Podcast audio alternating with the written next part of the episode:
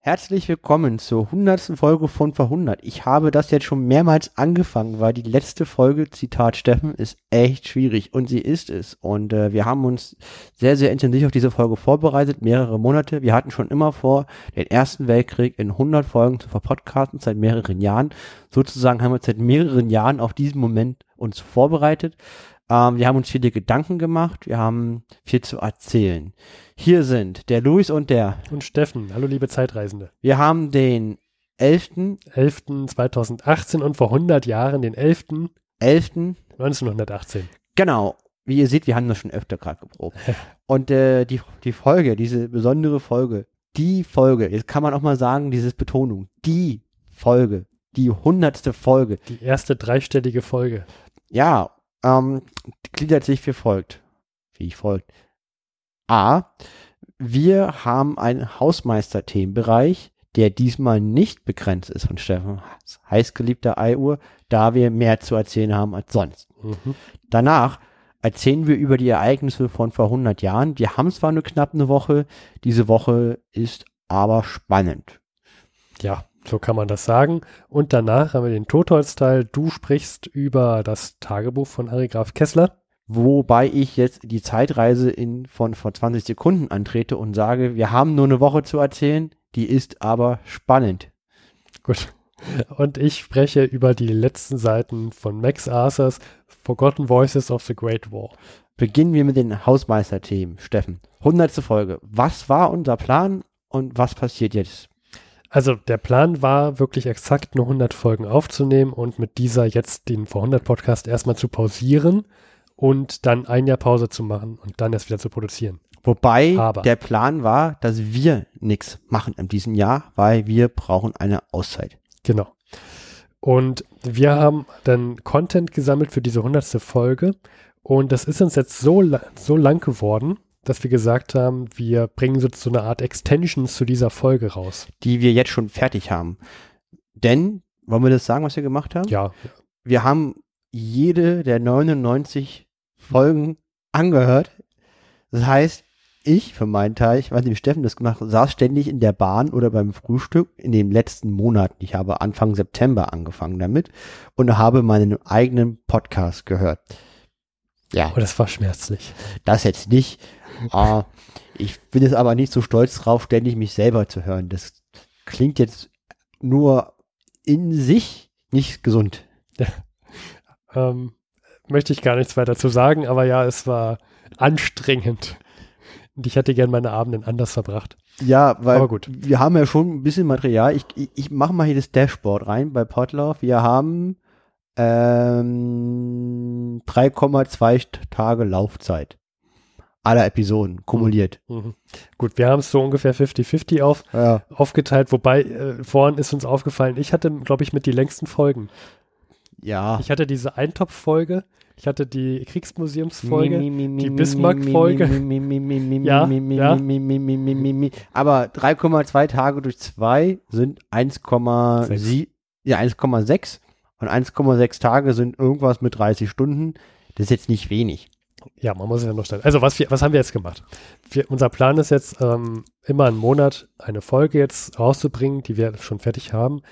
Ähm, und diese eine Folge beschäftigt sich nur mit einer Staffel. Es ist so eine Art Best-of der Staffel. So einfach Schnipsel, die wir wichtig, die für uns wichtig sind, die äh, gesamthistorisch irgendwie wichtig sind. Ähm, zum Beispiel jetzt 2014 ähm, das, die Ultimatumsfolge mhm. haben wir damit drin oder wie ähm, kam es jetzt zum, erst, zum ersten Gefecht oder sowas ist mit drin, Wettlauf zum Meer und so weiter.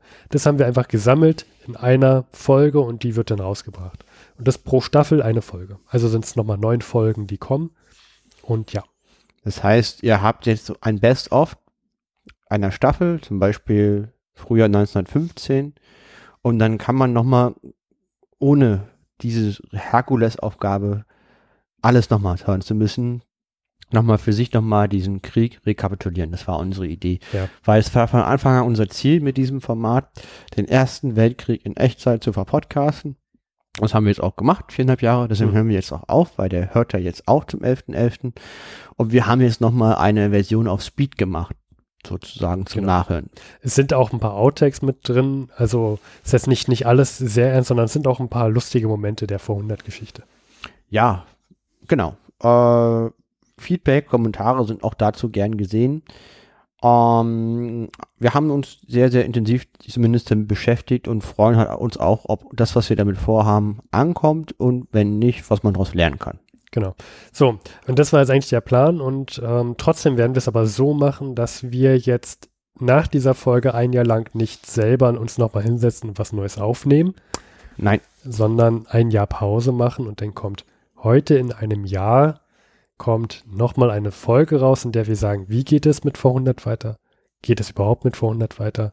Und ähm, das wird aber auch nicht nur so eine Meta-Folge sein, die fünf Minuten dauert, sondern irgendwie wird da schon Content mit drin sein. also da würde ich mich aus dem Fenster lehnen und sagen, wir versprechen, dass wir da nochmal was Sinnvolles produzieren, wo wir glauben, es hat einen Mehrwert. Also da werden Ja. wir uns richtig reinhängen, die Folge gut machen. Das, also, das, also wir wollen halt wirklich nochmal eine Folge produzieren und euch das, damit ihr auch klar wisst, woran ihr seid. Ne? Genau. Äh, aus unserer Sicht lohnt, sich das Warten für dieses eine Jahr und dann kriegt ihr genau Infos, wie es hier weitergeht. Gut. Und dann würde ich sagen, Vielleicht noch eine letzte Sache. Ja. Was hast du vor in diesem, mit diesem, mit, dein, mit deinem Sabbatical das, anzufangen? das möchte ich ehrlich gesagt für mich behalten. Verstehe ich. Bei dir willst du, willst du der, der Hörerschaft kundtun? Ja, ich habe erstmal vor, mich einer neuen Sprache zu widmen. Habe ich schon gesagt, Chinesisch würde ich gerne lernen wollen. Da brauche ich viel Zeit für. Dann, das klingt wirklich nach viel Zeit. Genau. Gut, ich würde sagen, kommen wir zu den Themen heute vor 100 Jahren. Ja, und zwar, wir haben viele Meldungen. Steffen steht schon da be- bewaffnet mit, seinem mit seinem Buch. Und meinem Handy, was mir hier wegfliegt. Und wir beginnen mit dem 4.11.1918. In Kiel übernimmt der Arbeiter- und Soldatenrat die Macht. Da hat auch Harry Krag Kessler später viel zu sagen. Ja, und die haben auch Forderungen, die wir auch hier in unserem Chronikbuch haben. Es sind um die 14 Forderungen. Ja, Steffen. Ich finde die Zahl 14 sehr interessant. Es sind ja auch die 14 Punkte von Wilson und die haben jetzt auch 14 Punkte, die sie vorlegen. Mhm. Vielleicht nochmal kurz Hintergrund. Äh, Deutschland ist an der, an, an, an der Grenze zur Revolution. Äh, alle Zutaten für dieses Gericht Revolution liegen in Deutschland vor. Das hat der Harry K. Kessler gesagt und die erwarten die. Und die Frage ist, wo sie auftritt. Und jetzt wird die deutsche Hochseeflotte, die, die sozusagen dafür gesorgt hat, dass England in den Krieg eintritt, die für viel Geld aufgebaut wurde und seit der Skagerrak untätig in den Hafen liegt, soll nochmal zum End, zur Endschlacht, weil der U-Boot-Krieg jetzt abgesagt ist, ausfahren und nochmal die Ehre, und Tradition der deutschen Marine zeigen. Das sehen natürlich die einfachen Matrosen anders, die da ihre Haut zum Markte tragen müssen. Und deswegen ist, ist jetzt da Revolution. Und die sind auch noch jung und haben lange nicht gekämpft und ähm, sind auch viele und ja, Ja, wir können, wir können wir nochmal weiter zurückspringen, denn als dieser Befehl kam zum Auslaufen, haben schon die ersten gemeutert, die wurden dann erstmal verhaftet. Und jetzt so am 4. November unter anderem, da machen sich die Aufständigen los, befreien auch diese aus diesen Gefängnissen und es kommt zu einer großen Revolution und sie haben verschiedene Forderungen, die sie erstmal bis jetzt so in der Küstennähe stellen. Und ich würde gerne ein paar Forderungen durchgehen. Es sind ja nicht viele, es sind ja nur 14.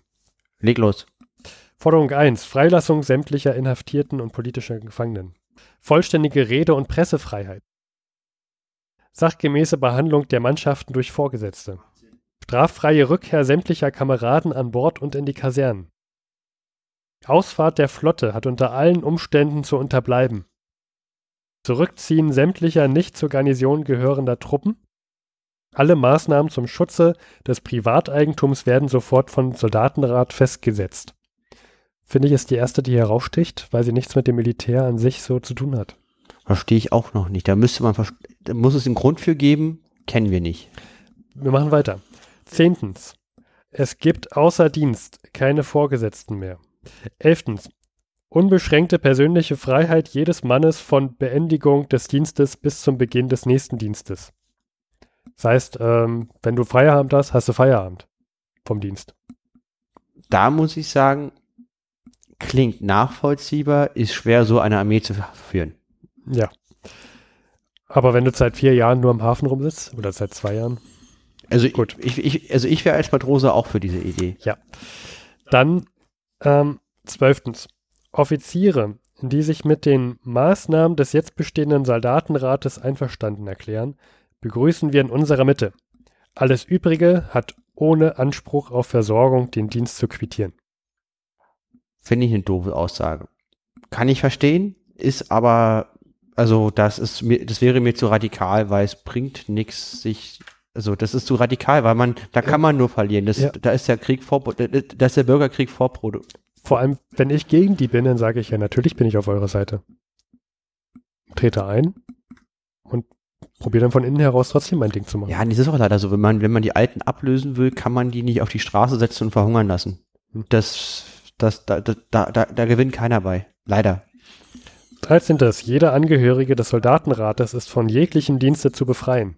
Äh, äh, äh, hat was, ich überlege gerade, ich will gerade Vergleiche zum Betriebsrat ziehen, wo mich, glaube ich, jeder Betriebsratmitglied jetzt verprügeln möchte. Sei vorsichtig. Ja, sei ja, das ist vorsichtig. sehr, sehr gefährlich. Ähm, ich finde, ich finde auch die Aussage, naja, also man, man könnte ja sagen, der hat, der, der, der hat einfach Zeit, also da, dass der dafür Zeit kriegt, sein Amt auszuführen. Das könnte man, egal, okay, weiter. 14. Sämtliche in Zukunft zu treffenden Maßnahmen sind nur mit Zustimmung des Soldatenrates zu treffen. Okay, wir sagen einfach mal, das ist absolut radikal, das wird die Marineführung für undiskutabel halten. Tatsächlich, ja, die Forderungen finden jetzt viele in der Regierung gar nicht so schlimm. Ja, die Frage ist, wer in der Regierung? Ähm, nee, oft, also wirklich gerade so auch die MSP, also die Mehrheits-SPD. Ja, die, ja, aber das ist ja, das, sind ja, das ist ja die Arbeiterpartei. Dass die das nicht schlimm finden, ist klar. Aber ich, ich denke mal, die Zentrumsparteien oder die konservativen Parteien, die Rechten, die sehen das ganz anders. Ich kann mir vorstellen, dass die das auch nicht so schlimm finden, denn wir haben keinen einzigen Punkt gehört, wie die politische Zukunft Deutschlands aussehen soll. Ja, das ist aber schon Bolschewismus von der Idee her. Das ist eine Basisdemokratie, Abschaffung des Offizierskorps und ähm, kompletter, kompletter, kompletter Waldorf-Kindergarten statt Stadtmarine. Genau. Und das ist, also ich möchte mal sagen, das ist total radikal. Und äh, die und, und, und die und die Armee, die, die Marineführung kriegt das Kotzen, wenn die das hört. Aber ich finde, diese Punkte sind total, total Larifari. Also, ich hätte kein Problem, dem zuzustimmen, zu sagen, natürlich könnt ihr das haben.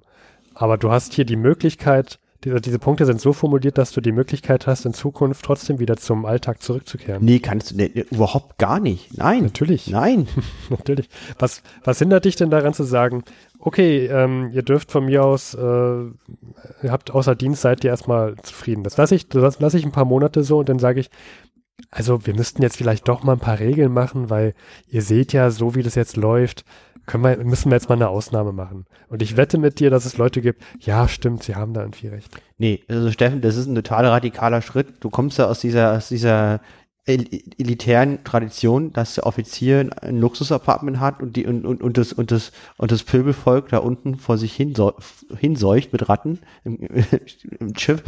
Und wa- was da alles, was du da alles vorgelesen hast, die sagen ja, die wollen nicht mehr auslaufen. Ja. Und, und wenn da nicht basisdemokratisch der Entschluss gefasst wird, dass wir jetzt schießen, dann schießen wir auch nicht. Das ist, das ist Kommunismus, Das, das kriegst du nicht weg, klar, das kriegst du nicht Und, weg. und damit kannst du, damit ist diese Marine ad absurdum und die ist auch nicht mehr handlungsfähig und, und das kannst du nicht annehmen. Aber Wenn du ja das nicht nur um annimmst, hast du verloren. Es geht ja nicht nur um Marine, es geht ja so generell auch um diese ganzen Truppen. Und ich, also okay, das mit dem Auslaufen, das ist, das ist damit Geschichte. Die werden nie wieder auslaufen, weil niemand will auslaufen. Ja, eben. Aber generell, was, was diese ähm, Soldaten und diese Dienste, Dienstgrade und so weiter und dass man außerhalb des Dienstes frei ist, ich glaube nicht, dass man das nicht mehr wegkriegen würde, wenn man das jetzt, wenn man dem jetzt zustimmen würde. Hm. Also Steffen, das, du Ja, aber- kannst aber dem guck- nicht zustimmen. Das ist und das sind das sind Bedingungen, die also also ich wir haben verschiedene ähm, Sichtweisen. Also wir also ich verstehe, was du sagen willst und das macht auch Sinn. Und, äh, zwar klar, wenn du jetzt eine bürgerliche Regierung hat, die das Interesse hat oder eine bürgerliche Partei, den Kaiser abzuwählen und hier eine Republik zu machen, für die ist das da in Ordnung, was da steht. Ja? Ich sage nur, die Regierenden haben das akzeptiert. Nee, nee, nein, also Doch. die, die, diese, der Teil der Regierung, die eine Republik wollen, die finden das in Ordnung, okay? Aber die alte Elite, ja, die halt äh, die Monarchie und, und, die, und die, die preußische Monarchie, das, das Haus Hohenzollern im Amt halten wollen, die finden das unakzeptabel. Aber es wurde trotzdem nichts gesagt dazu, wie, dass wir wollen demnächst dieses und jenes System haben und diese Herren, die dürfen, die müssen jetzt, äh, die politische Führung muss jetzt weggehen. Aber das impliziert das. Wenn du das annimmst, dann hat da, also da hat dieses ganze System der Hohenzollern abgedient. Das ist Ja, aber ich finde trotzdem, dass es so formuliert ist, dass du da durchaus sehr gut reingrätschen kannst. Allein dieser Punkt, wir akzeptieren jeden in unserer Mitte. Was, also was hat das denn noch? Also das ist doch lächerlich. Dann trete ich da ein und sage, ja, natürlich bin ich auf eurer Seite. Mach da zwei, zwei Monate mit und dann fange ich aber an, mein politisches Konzept da durchzubringen. Ja, nee, das haben die ja auch geschickt gemacht, weil was die da machen, ist ja Ho- Hochverrat mit, äh, mit äh, Standgericht und Erschießen. Das haben die so, wir versuchen da auch ein bisschen kleine Brötchen zu backen, weil sie Angst haben, dass sie doch noch zur Verantwortung gezogen werden, weil damals zu diesem Zeitpunkt, wir reden ja jetzt vom 4.11., 4. 4. November. die Regierung hätte ja theoretisch auch noch regierungstreue Truppen äh, aus der Front abziehen können und die zusammenschießen lassen. Und deswegen ist das so bewusst äh, leicht, leicht marschiert. Aber ich finde halt, dass ähm, wir müssen müssen uns da nicht einig werden, weil ich kann meine meine Gegenthese auch überhaupt nicht beweisen. Ich würde behaupten, wenn, wenn man da jetzt als adliger Schnösel vom ersten Garde-Regiment jetzt zu Remagrine geht und sagt, ich bin jetzt auch so ein roter so ein roter Typi und lasst jetzt hier gemeinsam äh, das das um, um das, ähm, das das System umstürzen und die kaufen einen das nicht ab und die entdecken dann ganz schnell, dass man eigentlich die nur äh, sozusagen äh, zersprengen will und quasi eigentlich noch auf der Gegenseite ist, dann ist man auch, glaube ich, ganz schnell eine Leiche im Wasser. Also ich, ich weiß nicht. Ich, ich finde die, diese, diese 14 Punkte finde ich sehr Larifari und ich finde sie auch nicht durchdacht und ähm, mir fehlt auch, mir fehlen auch einige Punkte, die vor allem die Staatsform betreffen und wer jetzt hier wirklich an der Macht ist und wer nicht. Das heißt ja nur die Soldatenräte, wer jetzt da wirklich dazugehört, wie die gewählt werden und so weiter, steht natürlich jetzt nicht in so einem 14-Punkte-Plan Mhm. drin, das wäre auch zu detailliert. Ich Mir ist das zu wenig. sage im letzten Mal meine Meinung, dann höre ich damit auf. Für mich ist das total radikal, für die Regierung uneinnehmbar und ein ganz, ein ganz großer Bruch mit allen Traditionen. Können wir uns darauf einigen, dass das radikal ist, aber mir ist es noch nicht zu äh, offensiv. Ähm, gut, dann haben wir, das war jetzt so, sozusagen der 4. Mhm. November. Dann haben wir den siebten. Und zwar die, wir haben ja nicht nur die Hohenzollern in Preußen und auch als Kaiser im Deutschen Reich, wir haben ja noch ganz viele kleine Feudalstaaten, wie zum Beispiel Bayern. Da gibt es einen König und das sind die Wittelsbacher und die werden gestürzt. Und es gibt eine Volksrepublik in München am 7.11. Da haben sie ihren, ihre Volksrepublik in München. Und die SPD stellt ein Ultimatum, etwas, was sie schon länger hätte tun sollen, an den Reichskanzler. Und Max zwar von Baden ist es zurzeit. Sie sagt, wir treten aus der Koalition aus, wenn nicht Kaiser Wilhelm II. bis zum 8. November abdankt und sein Nachfolger auf den Thron verzichtet. Ja, das, das müssen sie jetzt auch machen, weil sie sehen, dass es äh, nicht mehr aufhört. Es bleibt nicht mehr im Norden, sondern das kommt immer mehr zu auf Berlin, diese ganze, diese ganzen Aufstände. Und jetzt müssen sie handeln, wenn sie wirklich noch auch nach diesen Aufständen an der Regierung bleiben wollen. Ich möchte äh, einen Herr zitieren, der Ahnung hat von Revolution. Eine marxistisch-kommunistische Revolution kann erst erfolgreich sein, wenn die bürgerliche Regierung, die das alte Herrscherhaus gestürzt hat und danach als demokratische Regierungsform an die Macht kommt, wenn diese erste Revolution unter Führung des Bürgertums, wenn die scheitert, erst dann ist es soweit, den Kommunismus auszurufen. Und die SPD sind keine Kommunisten. Das heißt, wenn die jetzt nicht mal auch mal Zug aufnehmen, dann sind die nicht die, die vorne in der Revolution stehen, sondern dann machen die Kommunisten, die noch weiter links stehen in die Politik. Wenn man da nochmal auf, also es gibt natürlich auch noch so eine Spaltung, die USPD, das sind dann aber schon eher Kommunisten. Genau. Du meinst jetzt die wirklich die Mehrheits-SPD, die Richtig, die, die, die bürgerliche SPD. Genau. Und die müssen jetzt wirklich mal Zug aufnehmen. Ansonsten sind die auch die weg, sozusagen, die, die Verlierer der Revolution, weil das machen dann die ganz Linken. So, also die sagen jetzt am 7., dass äh, der, das bis morgen, Der Kaiser zurücktreten soll. zum, also das wäre dann der 8. Macht er aber nicht. Aber der, der Ludwig III., der König von Bayern, erklärt seinen Thronverzicht und auch der Herzog von Braunschweig erklärt seinen Thronverzicht. Und Matthias Erzberger, einer der vergessenen Helden der deutschen Geschichte, nimmt Verhandlungen in Frankreich auf. Und zwar, und er erfährt dort die Friedensbedingungen der Entente, auf die schon lange gespannt gewartet wird. Die lauten wie, Steffen? Willst du das jetzt schon machen? Ja. Okay. Weil, weil das ist ja auch der Tag, an dem dann ähm, Harry Graf Kessler über die Friedensbedingungen sein Tagebuch später nochmal berichtet. Gut, also wir haben hier so wichtige Punkte, die unterschrieben werden sollten. Unter anderem Räumung der von den Deutschen besetzten Gebieten in Frankreich, Belgien und Luxemburg innerhalb von 15 Tagen. Es, es, sind doch hier nur die, die wichtigsten, die auch im Chronikbuch so mit aufgeführt wurden. Ja, lies sie einfach mal runter und ich verspreche dir, und ich unterbreche dich Dann nicht. Räumung der linksrheinischen Gebiete und deren Besetzung durch alliierte Truppen. Einrichtung dreier alliierter Brückenköpfe auf rechtsrheinischem Gebiet bei den Städten Mainz, Koblenz und Köln. Nächster Punkt, Freilassung sämtlicher alliierter Kriegsgefangener und Rückführung der deutschen Kriegsgefangenen erst nach Abschluss eines regulären Friedensvertrages. Abrüstung der Hochseeflotte, Übergabe von 5000 Kanonen, 25.000 Maschinengewehren, 17.000 Flugzeugen, 5000 Lokomotiven, 5000 Lastkraftwagen und 150.000 Ein Eisenbahnwaggons. Nächster Punkt. Weiterbestehen der Blockade der deutschen Seehäfen und Unterbindung des Seehandels. Nächster Punkt. Rückzug der deutschen Truppenverbände im Osten hinter die Grenzen von 1914 zu einem Zeitpunkt, den die Alliierten später mitteilen werden. Verzicht auf die Friedensverträge von Brest-Litovsk mit Sowjetrussland und Bukarest mit Rumänien.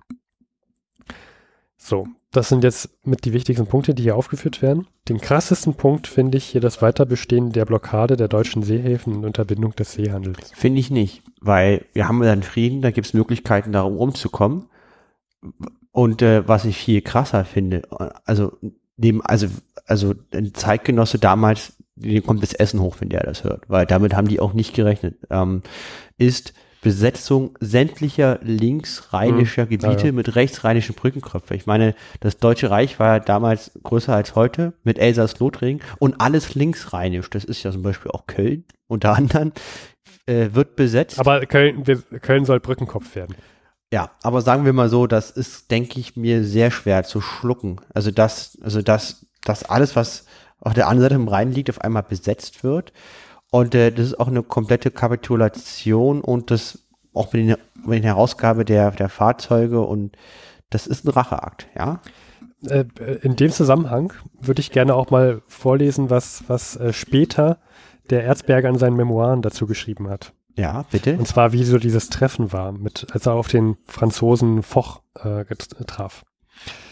Äh, und zwar schreibt er äh, der Matthias Erzberger über das Zusammentreffen und die Verhandlungen mit dem Oberbefehlshaber der alliierten Truppen, Marschall Ferdinand Foch. In Erfüllung meines Auftrages hatte ich es erreicht, dass ich Freitag, 8. November 1918, vormittags die Verhandlungen mit Marschall Foch aufnehmen konnte. Wir vier Bevollmächtigte begaben uns mit dem Dolmetscheroffizier in den gegenüberliegenden Sonderzug. Kurz darauf erschien Marschall Foch in Begleitung seines Generalstabschefs und dreier englischer Marineoffiziere. Es waren also weder Amerikaner noch Italiener oder Belgier zu den Waffenstillstandsverhandlungen erschienen, sondern nur das Oberkommando der Alliierten, Marschall Foch, fragte in französischer Sprache, Was führt die Herren hierher? Was wünschen Sie von mir? Ich erwiderte, dass ich den Vorschlägen über Herbeiführung eines Waffenstillstandes zu Wasser, zu Lande, in der Luft und an allen Fronten entgegensehe, worauf Marschall Foch bestimmt antwortete. Ich habe keine Vorschläge zu machen. Ich wies darauf hin, dass wir gekommen seien aufgrund der Note von Wilson. Foch erklärte ganz bestimmt, dass Verhandlungen über die Bedingungen unter gar keinen Umständen zugelassen würden. Deutschland könne sie annehmen oder ablehnen, ein drittes gebe es nicht. Auf Vorschlag von Marshal Foch wurde am 11. November die letzte Seite des Abkommens unterzeichnet. Die Unterzeichnung begann 5.20 Uhr Minuten, also begann 5 Uhr 20 Minuten. Zwei Exemplare wurden ausgefertigt. Ich nahm nochmals Bezug auf unsere Gegenbemerkungen zu den Waffenstillstandsbedingungen und wies darauf hin, dass manche Verpflichtungen undurchführbar seien. Die Erklärung schloss mit den Worten Ein Volk von 70 Millionen leidet, aber es stirbt nicht, was Marshal Foch mit, den Antwort, mit der Antwort quittierte Très bien. Um 5.30 Uhr verabschiedeten sich die, äh, die beide, bei, verabschiedeten sich die beiderseitigen Delegationen durch Erhebung von den Stühlen. Ein Händedruck wurde nicht gewechselt. Das ist kalte Atmosphäre, die hier beschrieben wird. Ja, das war nicht freundlich. Ah, Auch dieses, was führt die Herren hierher? Ja, das ist schon zu großväterlich. Ja. Aber gut, so eine Spiele finde ich noch in Ordnung. Ich meine, das sind ja alles Profis, die, die im Luxusrestaurant Krebse essen und nicht an der Front stehen. Ne? Die können ruhig miteinander so umgehen. Ich finde das in Ordnung. Das stört mich jetzt überhaupt nicht. Nur das Ergebnis muss dann irgendwie langfristig produktiv sein. Ja. Und das fand ich jetzt an der Stelle irgendwie nicht. Ja, Auch so, also dieses, ein Volk von 70 Millionen leidet, aber stirbt nicht, da, darauf zu antworten, trip, ja. scheiß drauf. Mir doch egal. Alter Falter. ja, Und, und ähm, interessant finde ich die Kombination hier, dass äh, sämtliche Gebiete ja innerhalb von 15 Tagen geräumt werden müssen. Also Belgien, besetzte Ja. Gebiete Belgien, Frankreich, Luxemburg, aber auch ähm, so viele äh, Lokomotiven, Last Lastkraftwagen und so weiter Ja. auch übergeben werden sollten. Da, Ist- da gab es ein krasses Problem bei der Rückführung. Ja, das ist auch affig, warum da auch Fristen so rumreiten. Ja, ich meine, Hauptsache das Ergebnis stimmt. Also das finde ich dann auch Ja. klein, kleinkariert. Vor allem, also das, das galt auch erstmal nur 36 Tage und das musste danach verlängert werden. Hm. Also ich weiß jetzt nicht, wieso generell so Friedensabkommen geschlossen werden, ob das so, so. ob das so allgemein ist, aber ich finde einfach zu sagen, das gilt jetzt nur für 36 Tage und danach müsste muss es verlängert werden. Ja, ja, genau. Also, also gi- gib, gib alle Positionen auch, die man verteidigen kann, gib alles her, mit was man schießen kann. Ja, ja. Und das so schnell, dass das ein einzige, äh, einziger japanischer Rückzug ist, dass auch alle sehen, dass ihr hier nichts Hm. mehr zu sagen habt. Und danach reden wir mal als gleichberechtigte Partner, wie wir das hier verlängern. Das ist halt, Das ist so absurd. ja, ähm, äh, ich finde, es hat auch dieser Frieden auch gezeigt, dass das auch einfach nichts bringt. Ja. Hm. Ähm, also der, der Ausspruch schon richtig, ein Volk von 70 Millionen leidet, stirbt aber nicht. Das kommt nochmal wieder. Und äh, Hm. war auch so. Und ähm, ich meine, man kann die Entente halt verstehen. Die Deutschen, muss man halt sagen, waren selber nicht besser. Im Frieden von Brest-Litovsk. den Frieden vom Rest. Aber auch gegen die Franzosen nicht. Die haben das halt jahrelang selber betrieben, als, als, als, als sozusagen bei denen das Bier halt voll war. Und jetzt äh, trifft's der Schlag. Also das, da, da merkt man, wenn Politik, Rachegelüste, da hat er nichts zu suchen, egal wie beschissen die Situation ist. Ja. Man muss halt trotzdem irgendwie probieren, einen Kompromiss zu finden, der für beide Seiten einigermaßen erträglich ist. Auch generell fürs Leben. Dieses Hahn und Zahn, Auge um Auge von Nebukadnezar, der ersten Rechtsordnung der Menschheitsgeschichte, das ist scheiße. Das, das bringt halt nichts. Das bringt nichts. Auch wenn man schon dreimal vorher, also das, auch, auch wenn man dreimal vorher verloren hat, es bringt nichts, noch ein viertes Mal selber dann noch zu verlieren. Gut, also wir waren ja eigentlich am 8. November, dass jetzt der Erzberger da hinfährt und vor allem, ja, er kriegt nicht, nichts mit von diesem Umsturz da in Berlin. Denn ähm, es kommt jetzt nämlich am 9.11. 9. November. Und da, da finde ich, ist, ist auch so eine ganz interessante Kombination, dass äh, der, der Reichskanzler ähm, Max von Baden erklärt, dass Wilhelm II. bereit sei abzudanken. Das hat, hat er so um 12 Uhr erklärt. Ja, Es kommt erstmal nicht direkt vom, vom Kaiser, so ein, der wollte ja gar nicht abtreten. sondern Max von Baden erklärt es. Und jetzt kommt auch eine krasse Kombi. Es ist so eine Art Gesetzeslücke.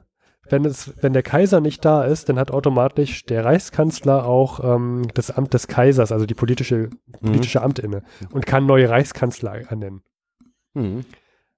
Eine Was- Lücke im System. Was gleich noch interessant werden wird. Mhm.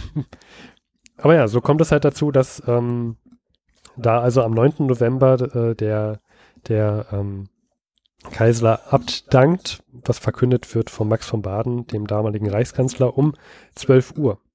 So, und dann, wie geht's weiter? Weil das ist ja der 9.11., da passiert ja so einiges. Jetzt versammeln sich in Berlin so einige Leute und unter anderem auch vom Schloss, vom Reichstag und vor allem anderen ge wichtigen Gebäuden. Und fangen wahrscheinlich an rumzumarodieren. Und jetzt haben wir ähm, hier einmal 14 Uhr. Mhm. Da tritt äh, der Scheidemann seinerzeit mit bei der, äh, also noch an der Regierung teilhabend. SPD, aber da auch der bürgerliche Teil. Ja, Mehrheits-SPD. Genau. Und ähm, er äh, ruft die Republik aus. Ist ja auch ganz bekannt, ist in jedem Geschichtsbuch dann zum Ersten Weltkrieg zu sehen, dass irgend so ein Bild, wie so ein komischer Typ Mhm. vom, vom Reichstag rumwackelt und das ist, Scheidemann sagt, Deutsche Republik. Diese, diese Tonaufnahmen sind übrigens nachträglich nochmal aufgenommen worden. Ne? Das Mhm. ist nicht, nicht, nicht, was er, also was, die hatten da kein Ton, Tonbandgerät zu laufen, als er da auf dem Balkon. Ja. saß. Aber ja, Ich glaube, es hat auch keiner gehört. Also ich stelle mir das gerade vor. Affenkalt mitten Ja. November, da irgendwie in so einem grauen Tag. alle, alle rufen und schreien und brüllen. Alle schreien, sind am Verhungern und er schreit da rum und ich glaube, es hat gar keiner. Ich glaube, wenn man dabei war, ist, ich glaube, das ist wie so ein Neujahr am Brandenburger Tor in Berlin. Man Ja. kriegt auch nichts mit. Und ähm, aber das, das wurde schon mitbekommen, dass der jetzt dann die Republik ausgerufen hat. Und jetzt gibt es so einen Gegenspieler von Scheidemann, nämlich Liebknecht. Und Liebknecht ist eher so, ähm, also der, der möchte eher den Kommunismus haben. Genau, es ist, es ist der, der linke Flügel, Und der steht, der Außenlinke. der steht ähm, nicht da, wo Scheidemann gerade steht, sondern der steht beim Schloss, glaube ich, beim Mhm. Stadtschloss. Mhm. Bin ich mir gerade nicht sicher. Ähm, aber in der unmittelbaren Nähe, sagen wir mal so. Und der ruft jetzt zwei Stunden später seine auch die Republik aus. Die Räterepublik. Ge- Ja, also der möchte eher so nach, ähm, nach russischem Vorbild. Ja, aber er hat von, von dem Mutter der Revolutionären, den Lenin, nicht gelernt, Mhm. weil der hat ja gesagt, die, die Revolution muss warten, bis die Bürgerlichen scheitern und erst dann kann der Kommunismus zum Erfolg führen. Und der Liebknecht hat im Gegensatz zu Russland eben das nicht gemacht. Der hat seinen, der hat seinen Schuss vom Bug genau parallel gesetzt mit die Bürgerlichen, nachdem die alte Monarchie abgedankt hat. Das ist Ja. anders als in Russland. Ja. Großer Unterschied. Und ähm, so, also jetzt, jetzt hat man sozusagen zwei Leute, die da die Republik ausrufen, die Genau. auch wichtig sind. Das ist wie aus so einem Marktstand, jetzt, rü- jetzt, bieten, jetzt bietet der eine Äpfel, der andere Bananen an. Und jetzt muss man gucken, wo die meisten Leute si- sich anstellen. Und was halt Scheidemann auch noch sagt, ist, der ruft nicht nur die Republik aus, sondern er sagt doch, es gibt jetzt dann, es wird auch einen neuen Reichskanzler ernannt, nämlich Ebert. Und jetzt fragt man sich, wie kann es legitim sein, dass irgendjemand Reichskanzler ernennt, aber das ist halt dann von Max von Baden gemacht worden. Der ja zu dem Zeitpunkt die politischen Mittel hatte, neue Reichskanzler zu ernennen. Und das machen die auch wirklich schlau. Also die, die, die wirken auch ein bisschen fähiger als ihre, ihre russischen Pendants, äh, ähm, weil sie versuchen, die SPD halt als einzige, wie auch Harike Kessler schreibt, die als einzige organisierte Kraft, die noch fähig ist, sozusagen das Land zusammenzuhalten, vom Kahn spannen und hier halt die Revolution noch so abzulenken, dass, dass halt nicht der komplett, die komplette Kommunismusanarchie ausbricht. Ja, also die waren noch ein bisschen darauf vorbereitet, dass es so eine Aufstände geben wird in Berlin. Ähm, weil in den ganzen Betrieben gibt es so, gibt es auch so eine, so eine Räte, Mhm. so, so, so, sagen wir mal, einzelne Personen, die sich darauf vorbereiten und ähm, man hatte dann schon ein paar in den Vortagen, ein paar von denen festgenommen, Mhm. sodass man eigentlich davon ausging, die werden jetzt nicht da groß Demonstrationen, ähm, zu Demonstrationen aufrufen können. Mhm. Äh, die SPD und auch die USPD hat sich dann aber mit diesen Leuten nochmal zusammengesetzt und die waren in der Hinsicht schon mal ein bisschen vorbereitet, dass es sowas doch geben könnte. Sie waren aber trotzdem überrascht, dass es am 9. November so, so viel ist. Ja, wahrscheinlich funktioniert es auch nur deswegen so halbwegs noch, weil sie halt, deswegen sind ja auch Erfahrungen immer irgendwas wert. Russland ist sehr viel passiert, da sterben Hm. Millionen von Leute. Für Deutschland ist, sind diese Erfahrungen vom Wert, weil sie, sie werden erkannt und genutzt und man erkennt, okay, wenn wir jetzt hier nicht uns irgendwas Schlaues einfallen lassen, kriegen wir den gleichen Mist wie jetzt in Russland. Hm. Und äh, wir müssen das versuchen zu verhindern. Und deswegen, liebe SPD, jetzt hört mal auf, immer, im- immer den Hundeblick aufzusetzen und, und alles mitzumachen, sondern jetzt, jetzt macht auch mal was und geht voran. Also das Problem haben wir jetzt aber trotzdem, wir haben jetzt hier zwei, zwei Leute, die die Republik ausrufen und eigentlich, eigentlich ist ja Revolution und es gibt jetzt mittlerweile schon sowas wie Soldatenräte. Und du wirst ja auch noch später in Harry Graf Kessler Teil was sagen, ähm, da wird dieser Soldatenrat also auch Legitimationen zusprechen, aussprechen. Ja. Und wir können sagen, Harry Graf Kessler geht einen Tag später in den Reichstag, war das, glaube ich, und äh, oder, oder am den Tag, der geht jeweils in den Reichstag und äh, der kriegt dann vom Soldatenrat auch natürlich äh, Ausweispapiere und alles. Richtig mit Stempeln und alles. Genau. Da, da stehen jetzt sozusagen vorm Reichstag auch äh, Matrosen mit roten Armbinden und Gewehren. Die Lager haben wir. Also dieser Soldatenrat, der hat sozusagen gerade, der kann legitimieren. Der hat, der, genau, der hat das Gesetzgebende und also der hat, der hat das polizeiliche Autorität. Und jetzt kommt das also am Tag danach, am 10. November, kommt es zu einer großen Tagung des Soldatenrates. Und da ist jetzt ähm, die MSPD, also die Mehrheits-SPD und auch ähm, Teile von der USPD, unter, unter anderem auch Anhänger von Liebknecht. Ich glaube, Liebknecht ist auch noch da. Die sind auch in dieser Versammlung und Liebknecht und seine Anhänger wollen ja diese Versammlung ein bisschen stören, weil sie mitbekommen, dass die SPD hier gerade einen stärkeren Standfuß in, mhm. in diesem Rat hat. Die merken, Mist, wir hätten doch mal warten sollen vielleicht. Ja, beziehungsweise die SPD war ein bisschen besser vorbereitet, unter anderem auch mit diesem neuen Reichskanzler Ebert und so weiter. Ja, die sind ja auch wesentlich besser vertratet in der Regierung. Genau. Und ja, dieser Soldatenrat, der schafft es, also der legitimiert tatsächlich, der sagt, ja, wir sind damit einverstanden, dass Ebert die neue Regierung, und zwar eine Republik bilden soll. Und dann kommt es halt dazu, dass er diesem, ähm, also nicht Liebknecht, sondern eher Scheidemann äh, stattgegeben wird. Weil wer in solcher Situation die Armee unter Kontrolle hat, gewinnt, ist ja klar. Ja.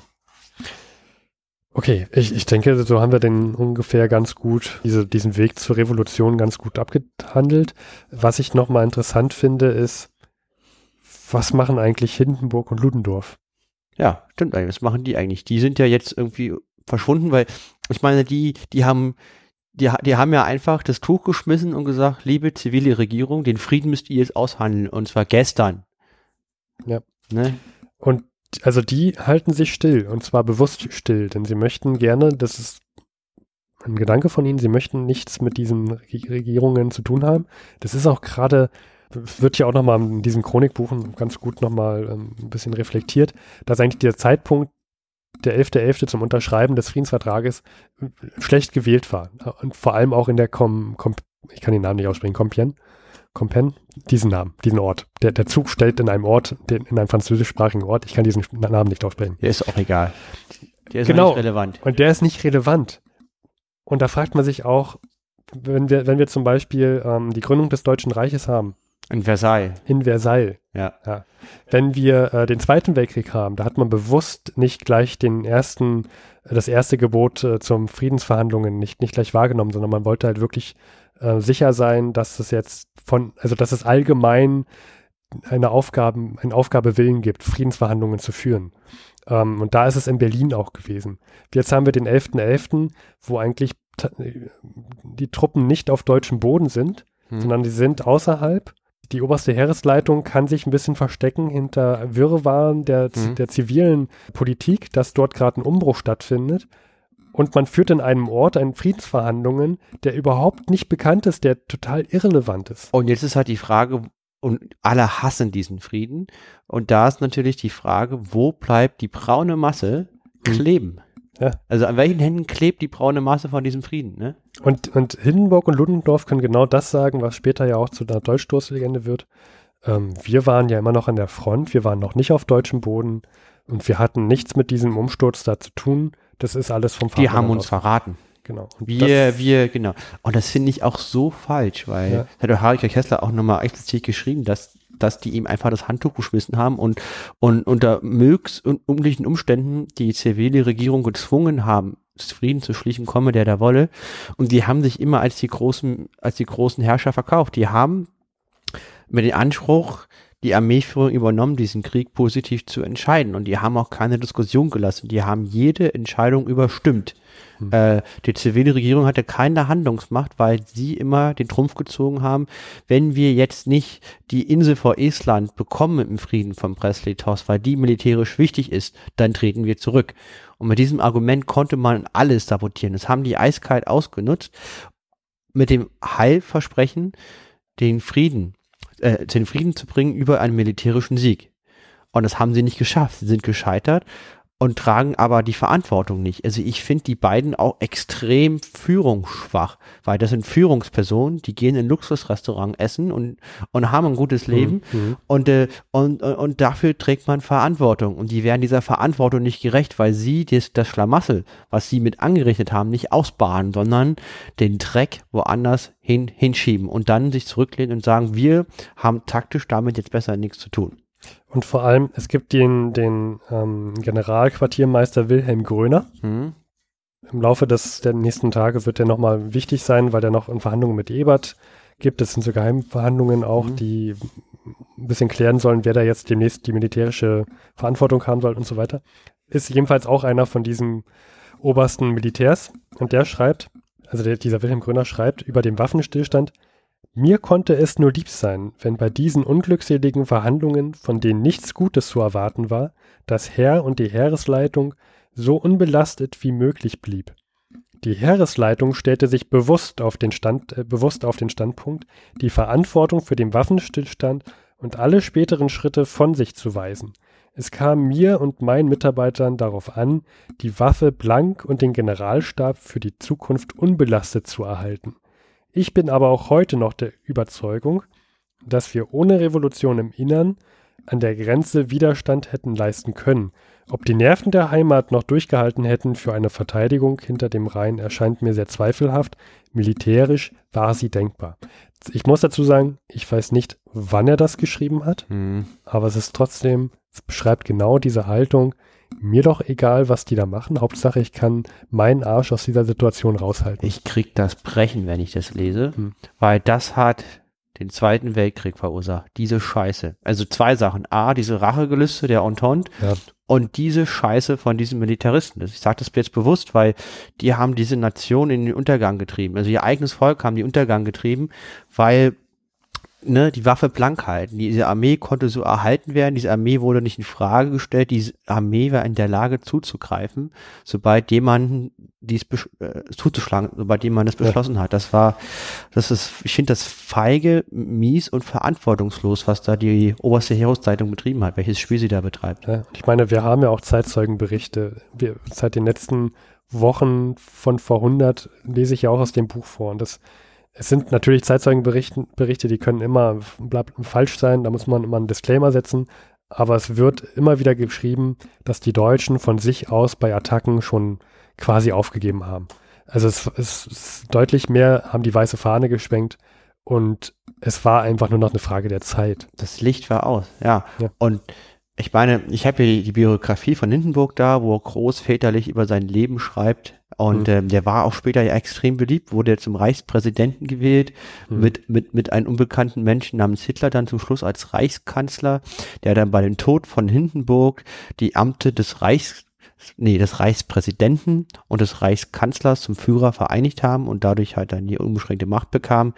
Und äh, die waren verantwortungslos. Die hatten kein Rückgrat, auf Deutsch keine Eier und sind für mich so die totalen Anti-Helden. So, also, ja, Also sie sind Die für mich ver haben- verklärte, verklärte äh, Heldenbilder. sie haben wirklich großes Unglück gebracht über alle. Ja, das ist ihnen wahrscheinlich gar nicht bewusst durch ihren Handeln. Die haben aber wirklich großes, großes Unglück gebracht. Ja. Und auch, auch komplette, auf auch komplette, äh, überall gescheitert und überhaupt nicht das erreicht, was sie erreichen wollten. Muss man ganz ehrlich sagen. Stimme ich dir so zu. Was ist eigentlich mit dem Kaiser? Ja, der ist, ist auch so ein. Der, der, das ist jetzt das nächste Fass.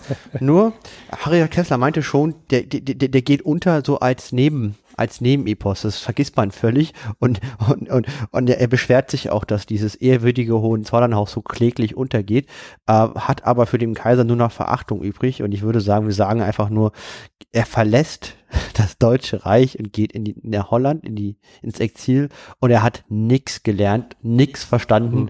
und ist sich gar nicht dem bewusst, was hier eigentlich passiert. Nach Dorn, genau. Ich möchte, ich möchte trotzdem noch ein bisschen darauf. Ja, Was zu sagen? Du hattest, du hattest mir was, du hattest mir was erzählt, bevor wir Es, es angefangen gibt noch eine ARD, meine ich, äh, Dokumentation, die ich letztens auch sah, über das Exil des Kaiser Wilhelms II. Ähm, wir probieren sie noch rauszusuchen. Wahrscheinlich wird sie aber dann nicht mehr, kann man sie nicht mehr ansehen. Ich, wir, wir probieren unser Bestes. haben. Mhm. Aber da fand ich auch noch interessant, äh, da wurde halt nicht, nicht auf die auf den Kriegsausbruch und so sich äh, konzentriert und auf das Ende, sondern wirklich nur um das Exil, das, Mhm. wie er noch gelebt hat. Und da waren noch einige Sachen dabei, die ich vorher noch gar nicht wusste. Ähm, unter anderem, dass er wirklich dachte, das geht hier um sein Leben. Wenn, wenn ich Deutschland nicht verlassen werde, dann werde ich jetzt hier erschossen und ermordet. Und wir sind ja auch in der Nacht- und Nebelaktion natürlich nach Holland gekommen. Er hat in, in Holland immer noch probiert, wieder zurückzukommen nach Deutschland, also irgendwie diese Monarchie wieder, Mhm. wieder aufleben zu lassen. Ähm, hat, äh, er durfte sich offiziell politisch nicht mehr engagieren, hat es dann indirekt noch gemacht. Er hat unter anderem auch ein zweites Mal geheiratet. Mhm. Fragt mich jetzt bitte nicht nach dem Namen. Es war auch vom, Armen Titel her- jetzt schon leid. vom Titel her war es auch eine Prinzessin. Ja. die, ich glaube, 30 jüng Jahre jünger war als er. Und sie wollte auch ihm helfen, dass er wieder zur Monarchie kommt. Und er dachte, unter anderem, wenn ich jetzt nochmal eine Prinzessin heirate, dann wird mich das deutsche Volk eher als Monarchen wieder haben, als wenn ich nur eine Adlige heiraten werde. Also es war auch schon so ein bisschen politisch motiviert, diese Heirat von ihm. Ein armer Wicht, der nichts gelernt hat, ein ganz, also ein armes Schwein ist das nicht. Der hat viel Unglück gebracht, dieser, dieser Mensch, sage ich mal bewusst. Er hat auch nichts gelernt. Und äh, die Frau, ja, die hat auch, die, die haben alle nichts gelernt. Ja. Und die sind auf ganzer Linie gescheitert. Die, die haben dann auch so später Führungen durch das Haus gemacht, obwohl die da noch wohnten und haben auch so, man konnte dann Sachen kaufen, die man da sah.